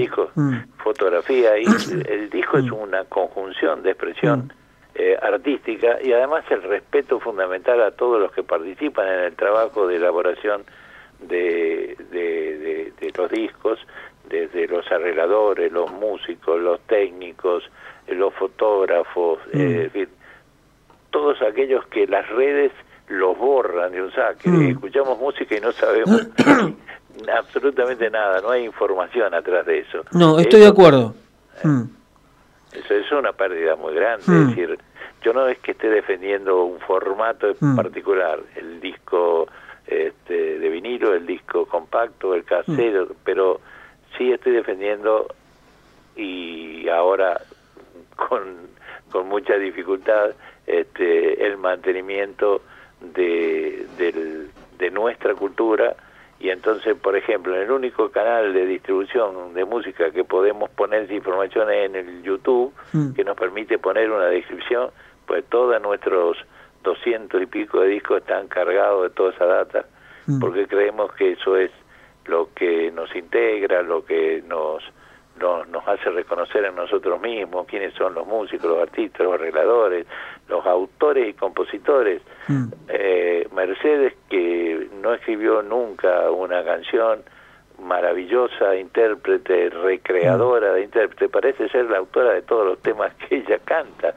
porque lo anuncian de Mercedes Sosa, tal cosa, de Mercedes, y esas cosas, este, ese olvido, eso que parece un pequeño detalle, es parte del gran olvido, de la gran oscuridad que nos atrapa lamentablemente en estas épocas. Sí, porque incluso hoy en día es, está, es fácil hacer eh, eh, subirlo a la plataforma y también hacerlo en físico, digamos, no es algo que me da la sensación a mí. Que, eh, hacerlo físico hacerlo físico es este, no es que sea difícil mm. es que es costosísimo mm. y no tiene eh, por ejemplo mm. eh, voy a ir a mi caso particular perdón este, que personalice yo tengo un equipo que me acompaña desde hace 40 o 35 años maravilloso reproducción con torres con las divisiones de frecuencia y demás donde puedo escuchar la música como no la puedo escuchar en, en, un auricular, en el, en el celular o en mm. ningún lado. Pero se me rompió el cabezal láser y, ya no hay más. Entonces no consigo. La industria, el mercado ha decidido en forma tramposa, ah. eso, yo, eso es lo que pienso yo, en forma tramposa, dar por terminado ese registro de memoria. Sí, todo lo anterior. Eh, de alguna manera es eh, todo lo anterior porque va quedando. Mm. Yo tengo mm. a una a la velocidad que puedo. Tengo, por ejemplo, 1500 1500 conciertos grabados en vivo de, un mm. periodo en que hemos hecho hemos trabajado con el Fondo Nacional de las Artes durante más de 15 años y están grabados en, en DVD que ya no hay como leerlos y otros están en CD que estamos aceleradamente tratando de poner en disco rígido porque ya no hay lectora de CD. Mm. Es decir, es como que nosotros, este, el, el mercado, así entre comillas, no sé si es mm. el mercado. O el mercado tecnológico. Eh, yo diría mm. el, el, poder económico va designando cómo tenemos que vivir, qué tenemos que hacer y hasta dónde vamos a ser nosotros mismos capaces de resguardar nuestra memoria. Te saca del mercado un dispositivo Mm. como es el lector de, de CD y te saca millones de trabajos de CD. Y que no tiene que ver con el talento. Hay muchos CD grabados por artistas terriblemente talentosos mm. y hay muchos CD grabados que no, no tienen ningún valor artístico. Pero la, el, hecho es, el, es eh, el poderlo hacer, el derecho de poderlo registrar. Después la historia, el público, la gente dirá si eso tiene o no tiene valor. Pero mm no poderlo hacer, porque sigue siendo costoso un equipo, un alquilar un estudio, contratar mm. músicos, contratar productores, se gasta muchísimo dinero en eso o se trabaja de onda, como se dice. Mm. Y el trabajar de onda no da compromisos, eh, no genera profesionalidad y mm. terminan siendo, qué sé yo, los últimos... Nosotros cerramos el estudio que tuvimos durante 20 años, lo tuvimos que cerrar porque no era más sustentable y los últimos discos que los chicos venían y grababan con mucho esfuerzo, ponían mm. dinero y demás, hacían las copias y luego se las llevaban a su casa y ahí están en la casa de cada uno, mm. porque tampoco hay red de distribución de discos físicos. Hay cinco disquerías en Buenos Aires, en alguna ciudad del interior, pero por ejemplo, un disco se vende a cuatro o cinco mil pesos, el envío sale diez. Entonces, si no, si no tenés la disquería donde vos podés ir a comprarlo, no se puede. Sí. En fin. El gran tema es la difusión también después del artista, claro, porque si no tiene cómo distribuirlo. La difusión se terminó, la difusión de la música nacional se terminó, mm. este, no de la música nacional, de la música, ah, de, digamos, de raíz folclórica nacional, porque los difusores jóvenes. No mamaron esa información, no, no, no, no todos han tenido este, se han formado con esa música, mm. como a otra generación le tocó porque era en el club, en la esquina, en la escuela, en la barra de amigos, eh, en fin. Hoy es el, el, YouTube, es la mm. máquina, es y es lo que el mercado decide. Sí, porque de alguna manera todo lo que está en... Me da la sensación, ¿no? A veces en Internet también, de repente un día puede desaparecer. Puede desaparecer, mm. puede desaparecer porque no, eso mm. este, no nos pertenece. En realidad mm.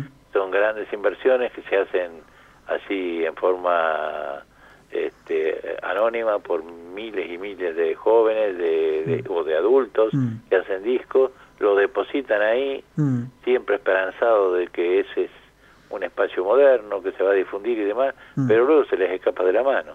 Ellos administran si va a tener visibilidad, si va a estar escondido, si no va a estar escondido, y también un día le deja de ser negocio, y buenas mm. noches. Vendieron el paquete de información a otra compañía y lo mm. desapareció. porque esa es una actividad económica. Eh, te voy a dar un ejemplo. Mm. Recién este, hablaba Omar de los trovadores. Los trovadores, por ejemplo, desde sus orígenes, grabaron en sellos este, importantísimos, multinacionales y demás, pero esas cintas se han perdido. Y mm. esos discos no están reproducidos y tampoco están en Internet. Mm. Eh, o pasa con muchos otros artistas. Entonces, este, tampoco es garantía de que en Internet esté todo, no está todo. está lo que eh, los le significó eh, negocio hacer a las compañías o mm. lo que los jóvenes y o las personas de esta generación este, han encontrado como única vía para mostrar lo que hace. Sí, o lo que un aficionado rescate y lo sube a YouTube. Y lo sube a YouTube, exactamente. Entonces, hay en el mm. arte, mm. y la música es un hecho artístico, eh, hay una sedimentación que la da el tiempo, que la da la gente, si representa o no representa su propia historia, sus sentires y demás no decide uno, yo soy un artista. Mm. Eso no lo puede decidir uno, eso lo decide la gente, porque la gente, el artista en definitiva es quien hace en una síntesis del hecho cultural mm. que eh, se genera socialmente. Para decirlo en otras palabras, por ejemplo, si nosotros hablamos de corriente, y bueno, mm. este, van a venir centenares de chamameceros, buenos, malos, regulares, pero difícilmente venga de ahí este, gente que haga chacarera. Porque el hecho cultural es en, en, en, Corriente es esa música.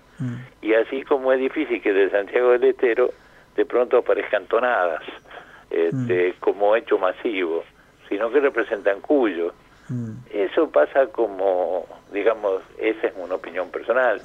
Eh, la generación del arte, del hecho artístico, es una generación eh, masiva, mm. social, colectiva, y el artista, el de talento, y vuelvo a Marciali, mm. es el observador de eso que tiene la sensibilidad y la gran capacidad del talento para hacer una síntesis y expresarlo en un hecho artístico. Mm. Si no, seríamos... Yo he estado que se en contacto con Jorge durante muchísimos años, es más, ha estado viviendo en mi casa durante un tiempo cuando recién vino acá, pero yo no me contagié su talento talento mm. era de él. Yo tengo otras este, virtudes que es registrar, que es mm. ordenar, que es almacenar, que también es necesario. Mm. Pero el hecho de uno no decide qué va a hacer. Yo toco la guitarra, toco el piano, pero yo no soy un artista. pero el artista sin una buena difusión también es como algo que queda ahí por la mitad. Y por supuesto, un artista sin difusión es este en nada, ¿qué va a hacer? Claro, es, un, es, nosotros tenemos, es una persona que hace arte. Por ejemplo, nosotros generamos una plataforma mm. de música mm. porque como aficionado a la música tengo más de 40.000 discos mm. y como he venido digitalizando estos años, un día dije, esta música no, no quiero que quede encerrada. Entonces hicimos una plataforma, un streaming y sale al aire en forma libre, gratuita, sin intereses este, comerciales. Mm. Y por suerte muchos amigos han ido armando sus programas, sus cosas, me han ofrecido programas ya hechos. Mm. Se ha hecho una programación, pero mm. esencialmente el 60 al 70% del horario diario es música. Y esa, esa música que se escucha ahí no se escucha en los medios de difusión este, lamentablemente no se escucha en los medios de difusión eh, eh habituales. comerciales de, llegada masiva mm. de llegada masiva. Y te quería preguntar eh, considerás que hace falta teniendo en cuenta la cantidad de artistas que, que, hay ahí que hay en aires en registros de cultura y en general no y mucho que se puede perder y que se está perdiendo, que debería haber una política más seria de conservar archivos, de, de cuidarlos, de, de rescatarlos, ¿no? Bueno, ahí has tocado un tema que es mm. muy difícil de, encarar, es decir, no, no, no, no tengo una respuesta sola, no, no me alcanza. Yo mm. creo que eh, la responsabilidad del Estado, mm. como, como la responsabilidad de la salud, de la educación y lo demás, es la responsabilidad de la preservación de la cultura. Y la cultura no es una, una oficina de contrataciones de artistas eh, eso es una oficina de contrataciones de artistas. La cultura es otra cosa, la cultura es abrir mm. los espacios de desarrollos barriales, mm. este, financiar esas actividades barriales, de eh, dejar, dejar libre la expresión popular en el lugar donde se genera, y entonces eh, el arte fluye de la gente hacia los medios o hacia los artistas, y no al revés, no es el artista iluminado que genera una, una obra y, mm. y, se, y, la, y baja como iluminando a la gente, no, es el que sabe darle retorno, como diría Armando Tejada Gómez, mm.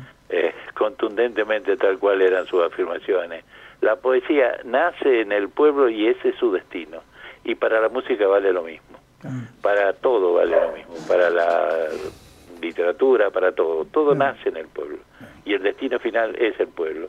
Los artistas son eh, eh, personas este, con el talento eh, diferentes que tienen la sensibilidad necesaria para poder eh, convertir toda esa realidad que conforman millones de personas en hechos artísticos. No solamente la música, sino una pintura, un dibujo, una, una artesanía, en fin, todo lo que consideramos creativo por parte del ser humano.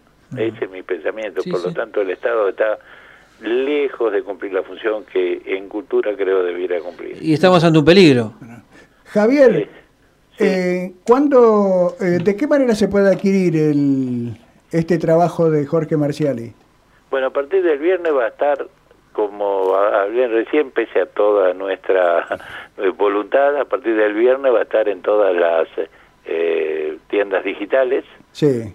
Se puede, hay que poner Jorge Marcial y Palabra que Ande va a aparecer, va a estar en Spotify, en Amazon, en iTunes, va a estar en YouTube también, que es gratuito, eh, va a estar en todas las tiendas. Algunos este, prefieren bajarlo, comprarlo, resguardarlo, tienen su archivo, mm. otros lo escuchan fugazmente en el celular y pasa de largo. Mm. Son los tiempos que vivimos. Este, este año nosotros editamos un disco físico es medio como locura. Editamos 24 discos este año y uno de ellos físico.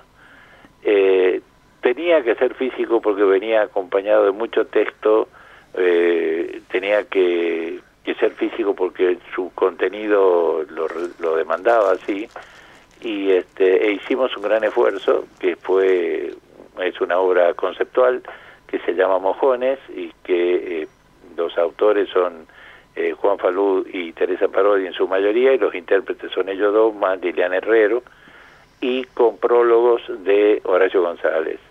Eh, mm. Todo ese trabajo eh, se plasmó en un disco y ese disco lo imprimimos con un libro de 64 páginas y que es un libro disco. Y ha habido una, una digamos, una importante cantidad de ventas del disco de reclamos, pero ya no se hablan de millones ni de cientos de miles se hablan de, de 600, 700, 800, porque es caro ir a comprarlo. Yo entiendo perfectamente que ir a comprar es un producto que es caro producirlo, por lo tanto es caro eh, adquirirlo. Eh, pero eh, ahí sí reafirmamos el concepto de que ese trabajo no podía ser volátil, porque las redes de las tiendas no mantienen la unidad de la obra integral, la dispersan. Y, y es decir, uno no escucha del primero al final, aparece un tema, por ahí saltea otro, hay un algoritmo, te vos escuchaste un tema que te gustó de Falú, te trae otro, no el que sigue de esa obra. Entonces, este, hicimos ahí un, esfuerzo, no solamente nuestro, sino conjuntamente con los artistas, con, con Teresa, con Juan y con Liliana, para que ese disco eh, sea físico. Ese están las ligerías y las librerías en Buenos Aires. Bueno, Javier. solo ese. Un gusto, como siempre, charlar con vos eh, y la verdad que sos un libro abierto, mm. sos un apasionado de la música, de la cultura popular, de raíz criolla y de raíz americanista. Así que bueno, estaremos escuchando como siempre y siempre es agradable escuchar eh, tus conceptos, ¿no? Y nos dan tanta riqueza, tantas enseñanzas que nos gusta siempre eh, entrevistarte. Así que eh, un gusto y un saludo a toda la gente de Registro de Cultura que trabaja tanto, tanto por la cultura. Bueno, muchas gracias para ustedes. El despacho este es muy importante para nosotros y para la difusión de este trabajo. Siempre a órdenes a sus órdenes. Bueno, muchas gracias. ¿eh? Un abrazo grande. Abrazo grande. Javier Chalup, editor de Registros de Cultura, esta tarde en Historias de aquí por la radio universitaria de la Universidad de Avellaneda. Y si vosotras no me amáis, me moriré. Anda, cantale a Francisco que está en la gloria, que tus cantitos molestan para la memoria. Entre tanto manoseo y tanto escollo, si tengo que aguantar tontos, aguanto criollos, aguanto criollos, aguanto criollos.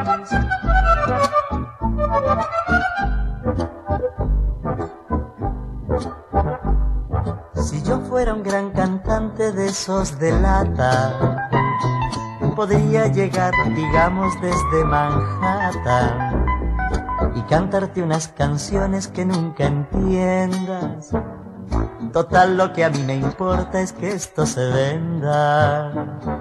Pero yo soy un cantor de los arrabales y sé muy bien lo que son multinacionales.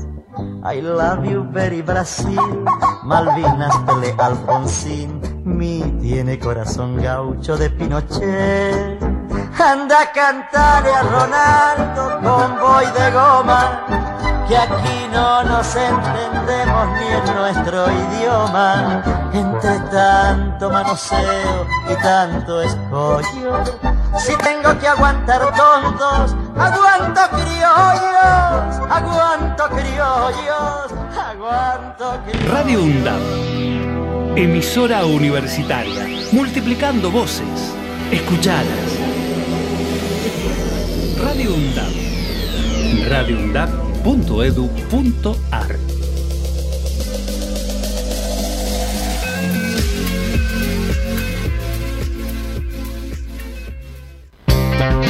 Relatores en Radio UNDAB. Juegan los equipos de Avellaneda y vos los escuchás por la 90.7. Relatores, la plataforma de Víctor Hugo en la radio de la universidad. Esta semana en Relatores por Radio UNDAB, escucha Racing Boca, este miércoles 21 a 30 en Avellaneda. Partido de vuelta de los cuartos de final de la Copa Conmebol Libertadores.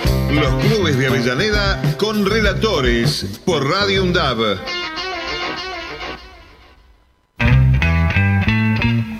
La Masa Blues, una hora dedicada a la música negra con raíces en el blues. Todos los jueves de 12 a 14 horas. La Masa Blues, una producción de Pablo Piñeiro.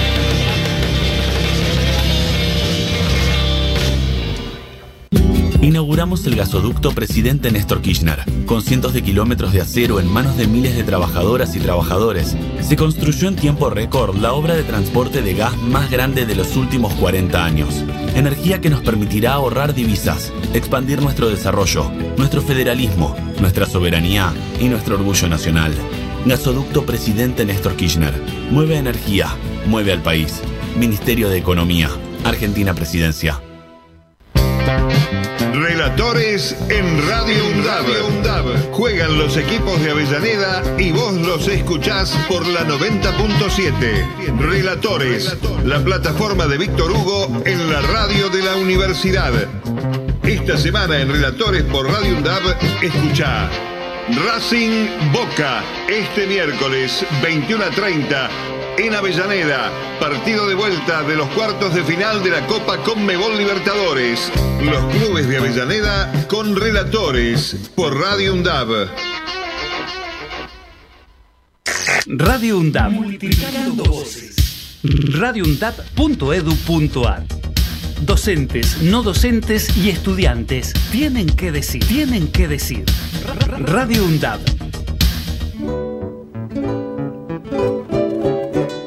Música regional, literatura y las historias están todos los miércoles de 17 a 19 horas en Historias de aquí.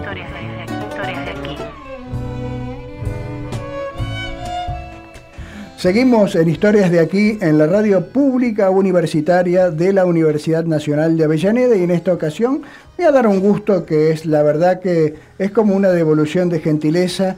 Con la persona que vamos a entrevistar hemos mm. compartido en la radio pública Avellaneda eh, Culturópolis, eh, es una gran tiradora de centros, como eh, nos divertíamos mucho y aprendíamos mucho. muy culta ella, locutora, periodista, presentadora del Teatro Roma, secretaria de prensa del Sindicato Unificado Municipales de Avellaneda. Y además, en esta ocasión estamos cumpliendo 40 años de democracia, mm. Y, pero en la radiofonía avellanense tiene algunos años después. Y bueno, queremos hacer un ciclo de eh, entrevistas. Ella es la primera, por ser dama mucho mejor, eh, que nos vamos a interiorizar de cómo fue la, radiofonía en sus inicios de Avellaneda, ¿no? Mm. Las aquellas radios públicas, no públicas, la pública vino después, pero sí las truchas, mm. comunitarias, eh, transgresoras, digamos, eran así, lo peor de todas. La primera radio de acá, de nuestro distrito, fue Radio Avellaneda. Y Claudia Avellano, que es nuestra invitada, eh, trabajó ahí, entonces mm. queremos saber tu testimonio. Bienvenida, Claudia. ¿Qué tal, Omar? ¿Qué tal? Un gusto, compañeros. La verdad que encontrarnos de nuevo este, después de un tiempito. Y, eso de que tiraba centros, la verdad que era. Cuando uno habla el mismo idioma, es difícil que se confunda. Este, y con vos era como que hablábamos el mismo idioma. No teníamos este, no había, no había este, ningún tipo de, posibilidad de que no haya rebote en lo que decíamos. Mm. Estuve, sí, en, algunas estuve desde el principio, principio, y en algunas estuve un poquito después del principio. Mm. Es el caso de 92 RPM que arrancó como Sensaciones, ahí estaba haciendo un programa de tango de cuatro horas, programa destinado al barrio de Barracas, mm. programa que tenía yo creo que debe ser del no sé si se volvió a tener esa calidad, esa calidad y cantidad de audiencia. Que estaba ubicada en la galería. En la galería. En la galería. Este, en, un, departamento, creo que era el séptimo, mm. y, allí este, era impresionante la cantidad, nos pasaban cosas muy locas, ¿no? Mm. Por ejemplo, que venga un señor un día porque se le rompió la radio a escuchar la radio en vivo en el hall de la radio. Eh, gente que llamaba más de 100 llamados por hora, cosas así, era, era una locura. Y con mucha pertenencia al barrio. Mm. Ese programa después derivó en un programa de la iglesia de, eh, del Sagrado Corazón de Barracas, que también emitía la misa a través de, la radio, mm. y después tenían un programa de la, de la precisamente de la curia, de, la congregación del Sagrado Corazón, Mm. Y después había un programa de una revista cultural de Barracas también, era como que Barracas tenía eh, todo un espacio bastante importante en la radio. Eh, a la vez eh, estuve en Avellaneda, en Avellaneda yo tenía un turno donde tenía desde Cumbia a un programa de automovilismo que lo hacían dos periodistas, uno del Diario Popular y otro trabajaba para la Asociación de Rally y para la revista Corsa. Mm. Era una locura porque en una hora había que meter dos veces, dos, dos eh, tanderos completos de 40 tandas. Y ah, era como en, viste, en los partidos de fútbol. Te marcaban el, cuando te señalaban, mete la cantidad que puedas porque tenía que entrar todo. ¿Dónde está ubicada Radio Avellaneda? Avellaneda primero estaba sobre Maipú, eh, también arriba, en la bajada del puente. En la bajada del puente, en la curvita, y después estuvo ubicada sobre Belgrano. Mm. ¿Quién te llevó ahí? Ahí por Rubén Rodríguez, que era el director. Ah, claro. Uh, que ahora uno de los directores, primero había estado, eh, bueno, estaba Tony y estaba también eh, Mariano, que era mm. otro de los, de los socios. Claro. Era en ese tiempo, creo que fue la única. La única, y eh, digamos, de ahí salió Saborido. Mm, de esa radio salió Saborido, mm. por ejemplo. ¿Y vos? Bueno, y unos cuantos más. No, no, muchísima gente salió de ahí, que, empezó ahí a trabajar. Fernando Pearson, que, que está por aquí también. Sí, es de acá, claro, es local acá. Eh, Fernando también comenzó haciendo su programa de Racing con Carlos Pompa en, en FM Avellaneda. Y después todos ustedes se fueron al video cable.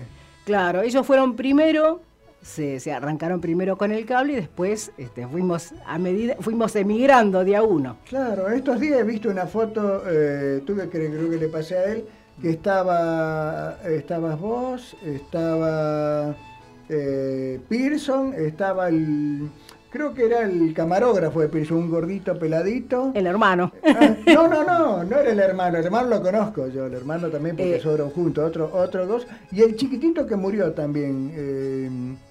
Eh, Carlos Pompa, ¿no? No, no, no, Pompa es alto. Él murió también. Sí, sí. Había otro chiquitito que trabajaba en el Ah, Fernando Cariel. Exacto, Fernando Cariel, sí, sí, que murió muy joven, lamentablemente. Sí, bueno, eh, ellos estaban en la competencia nuestra, que era ver. Claro, bueno, pero... Éramos dos canales de cable de la zona y mm. nos disputábamos un poco la...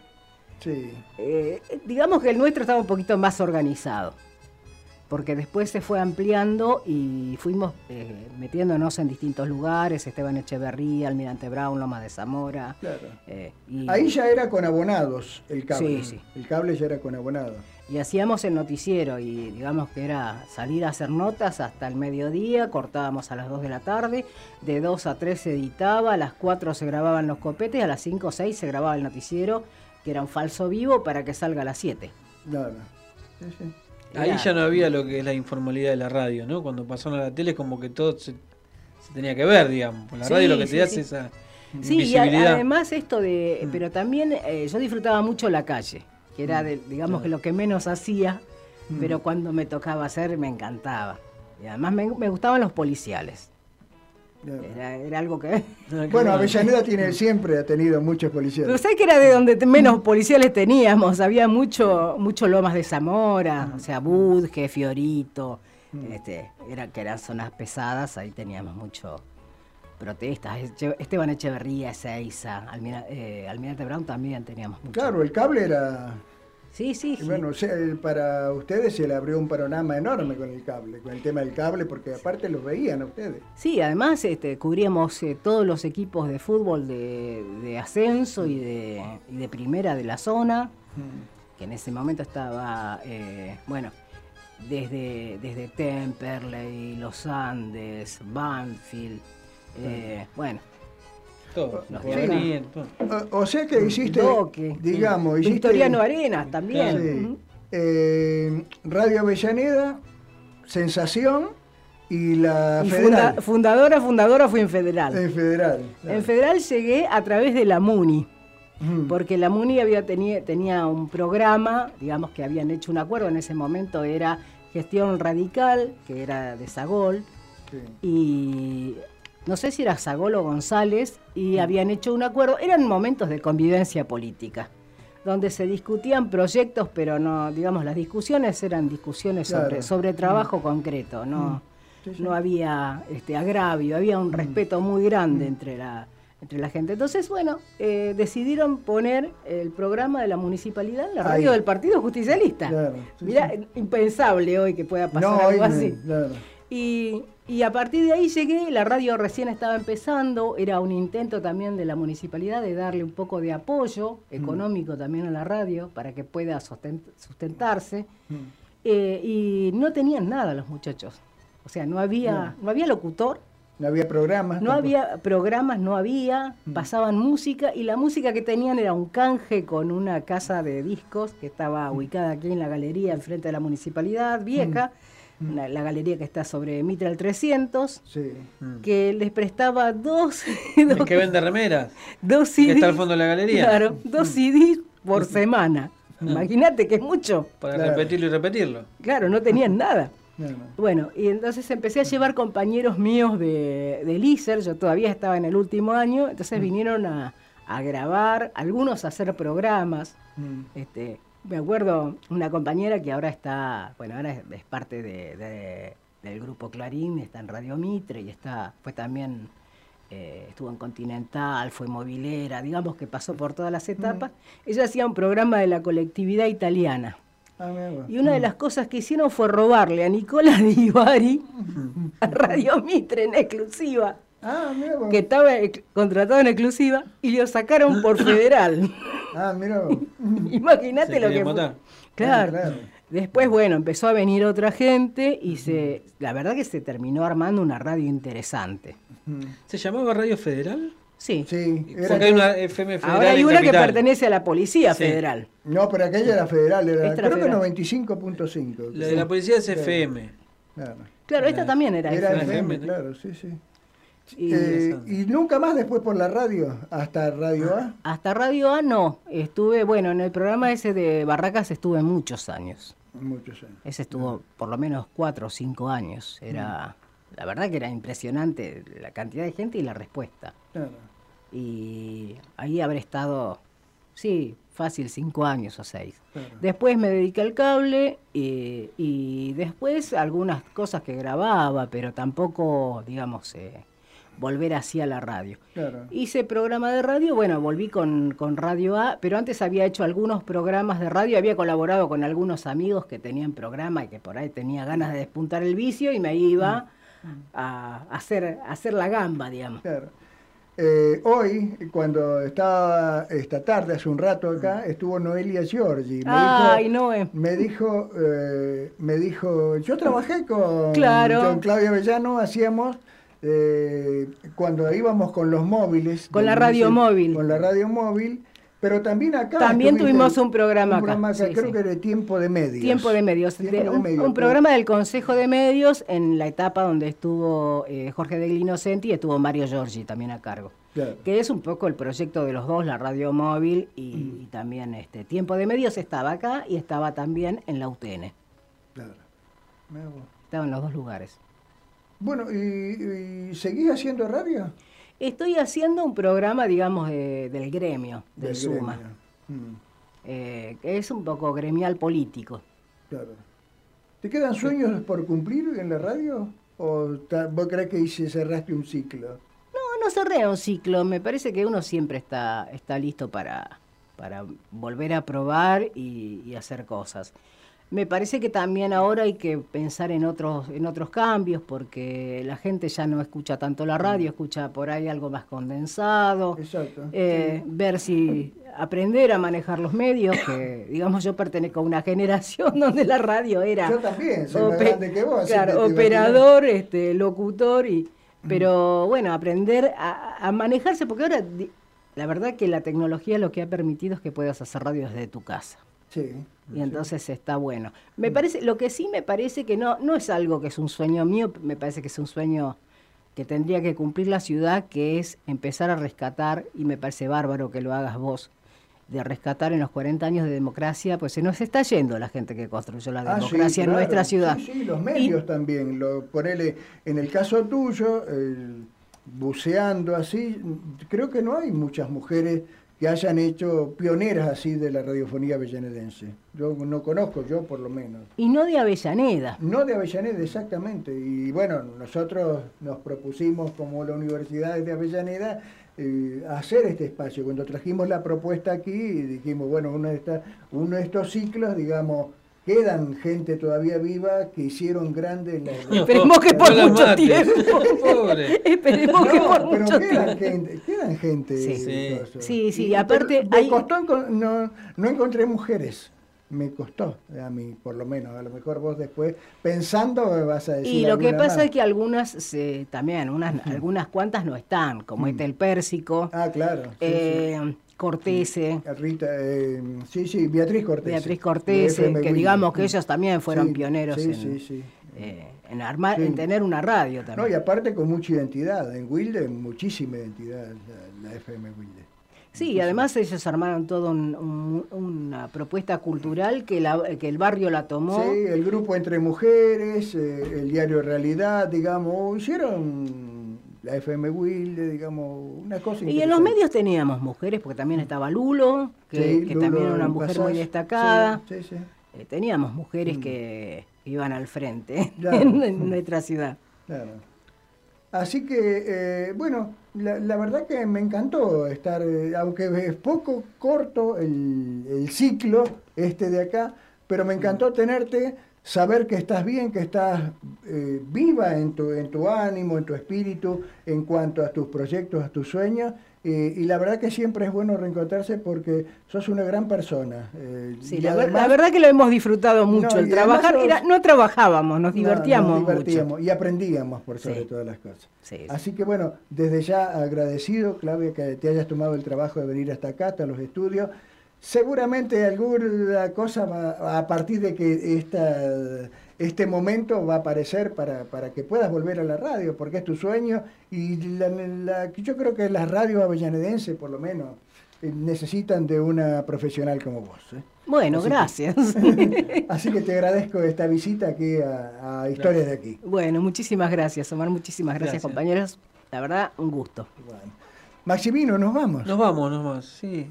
Ya estamos en el horario, ¿no? Sí, gracias Marcos, gracias a toda la gente de la mm. Dirección de Medios de la UNDAP eh, y el próximo miércoles nuevamente estaremos aquí. Muchas gracias y hasta entonces. Se llamaban tierra adentro, la pampa y la cordillera, después fueron campo afuera porque las palabras pesan, con esas cosas empiezan a vaciarnos la cesera.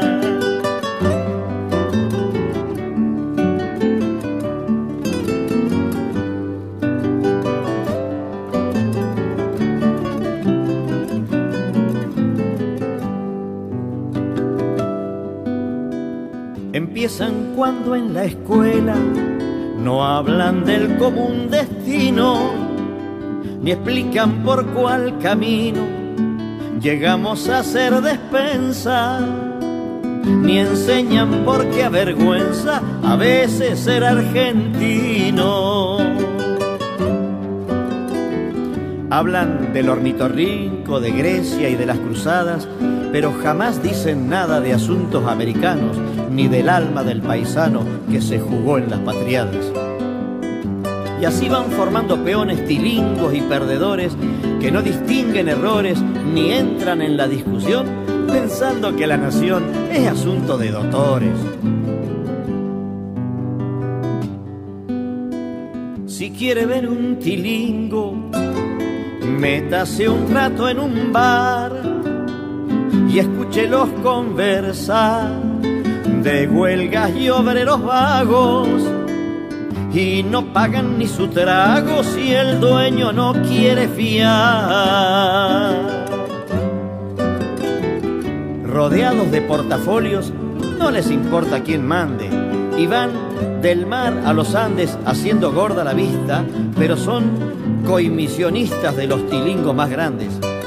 Al tiempo, ese medio pelo ya es un sonso hasta la jeta y envidia la camiseta de jugadores contrarios. Y así, jugando de otario, le han de colgar la galleta.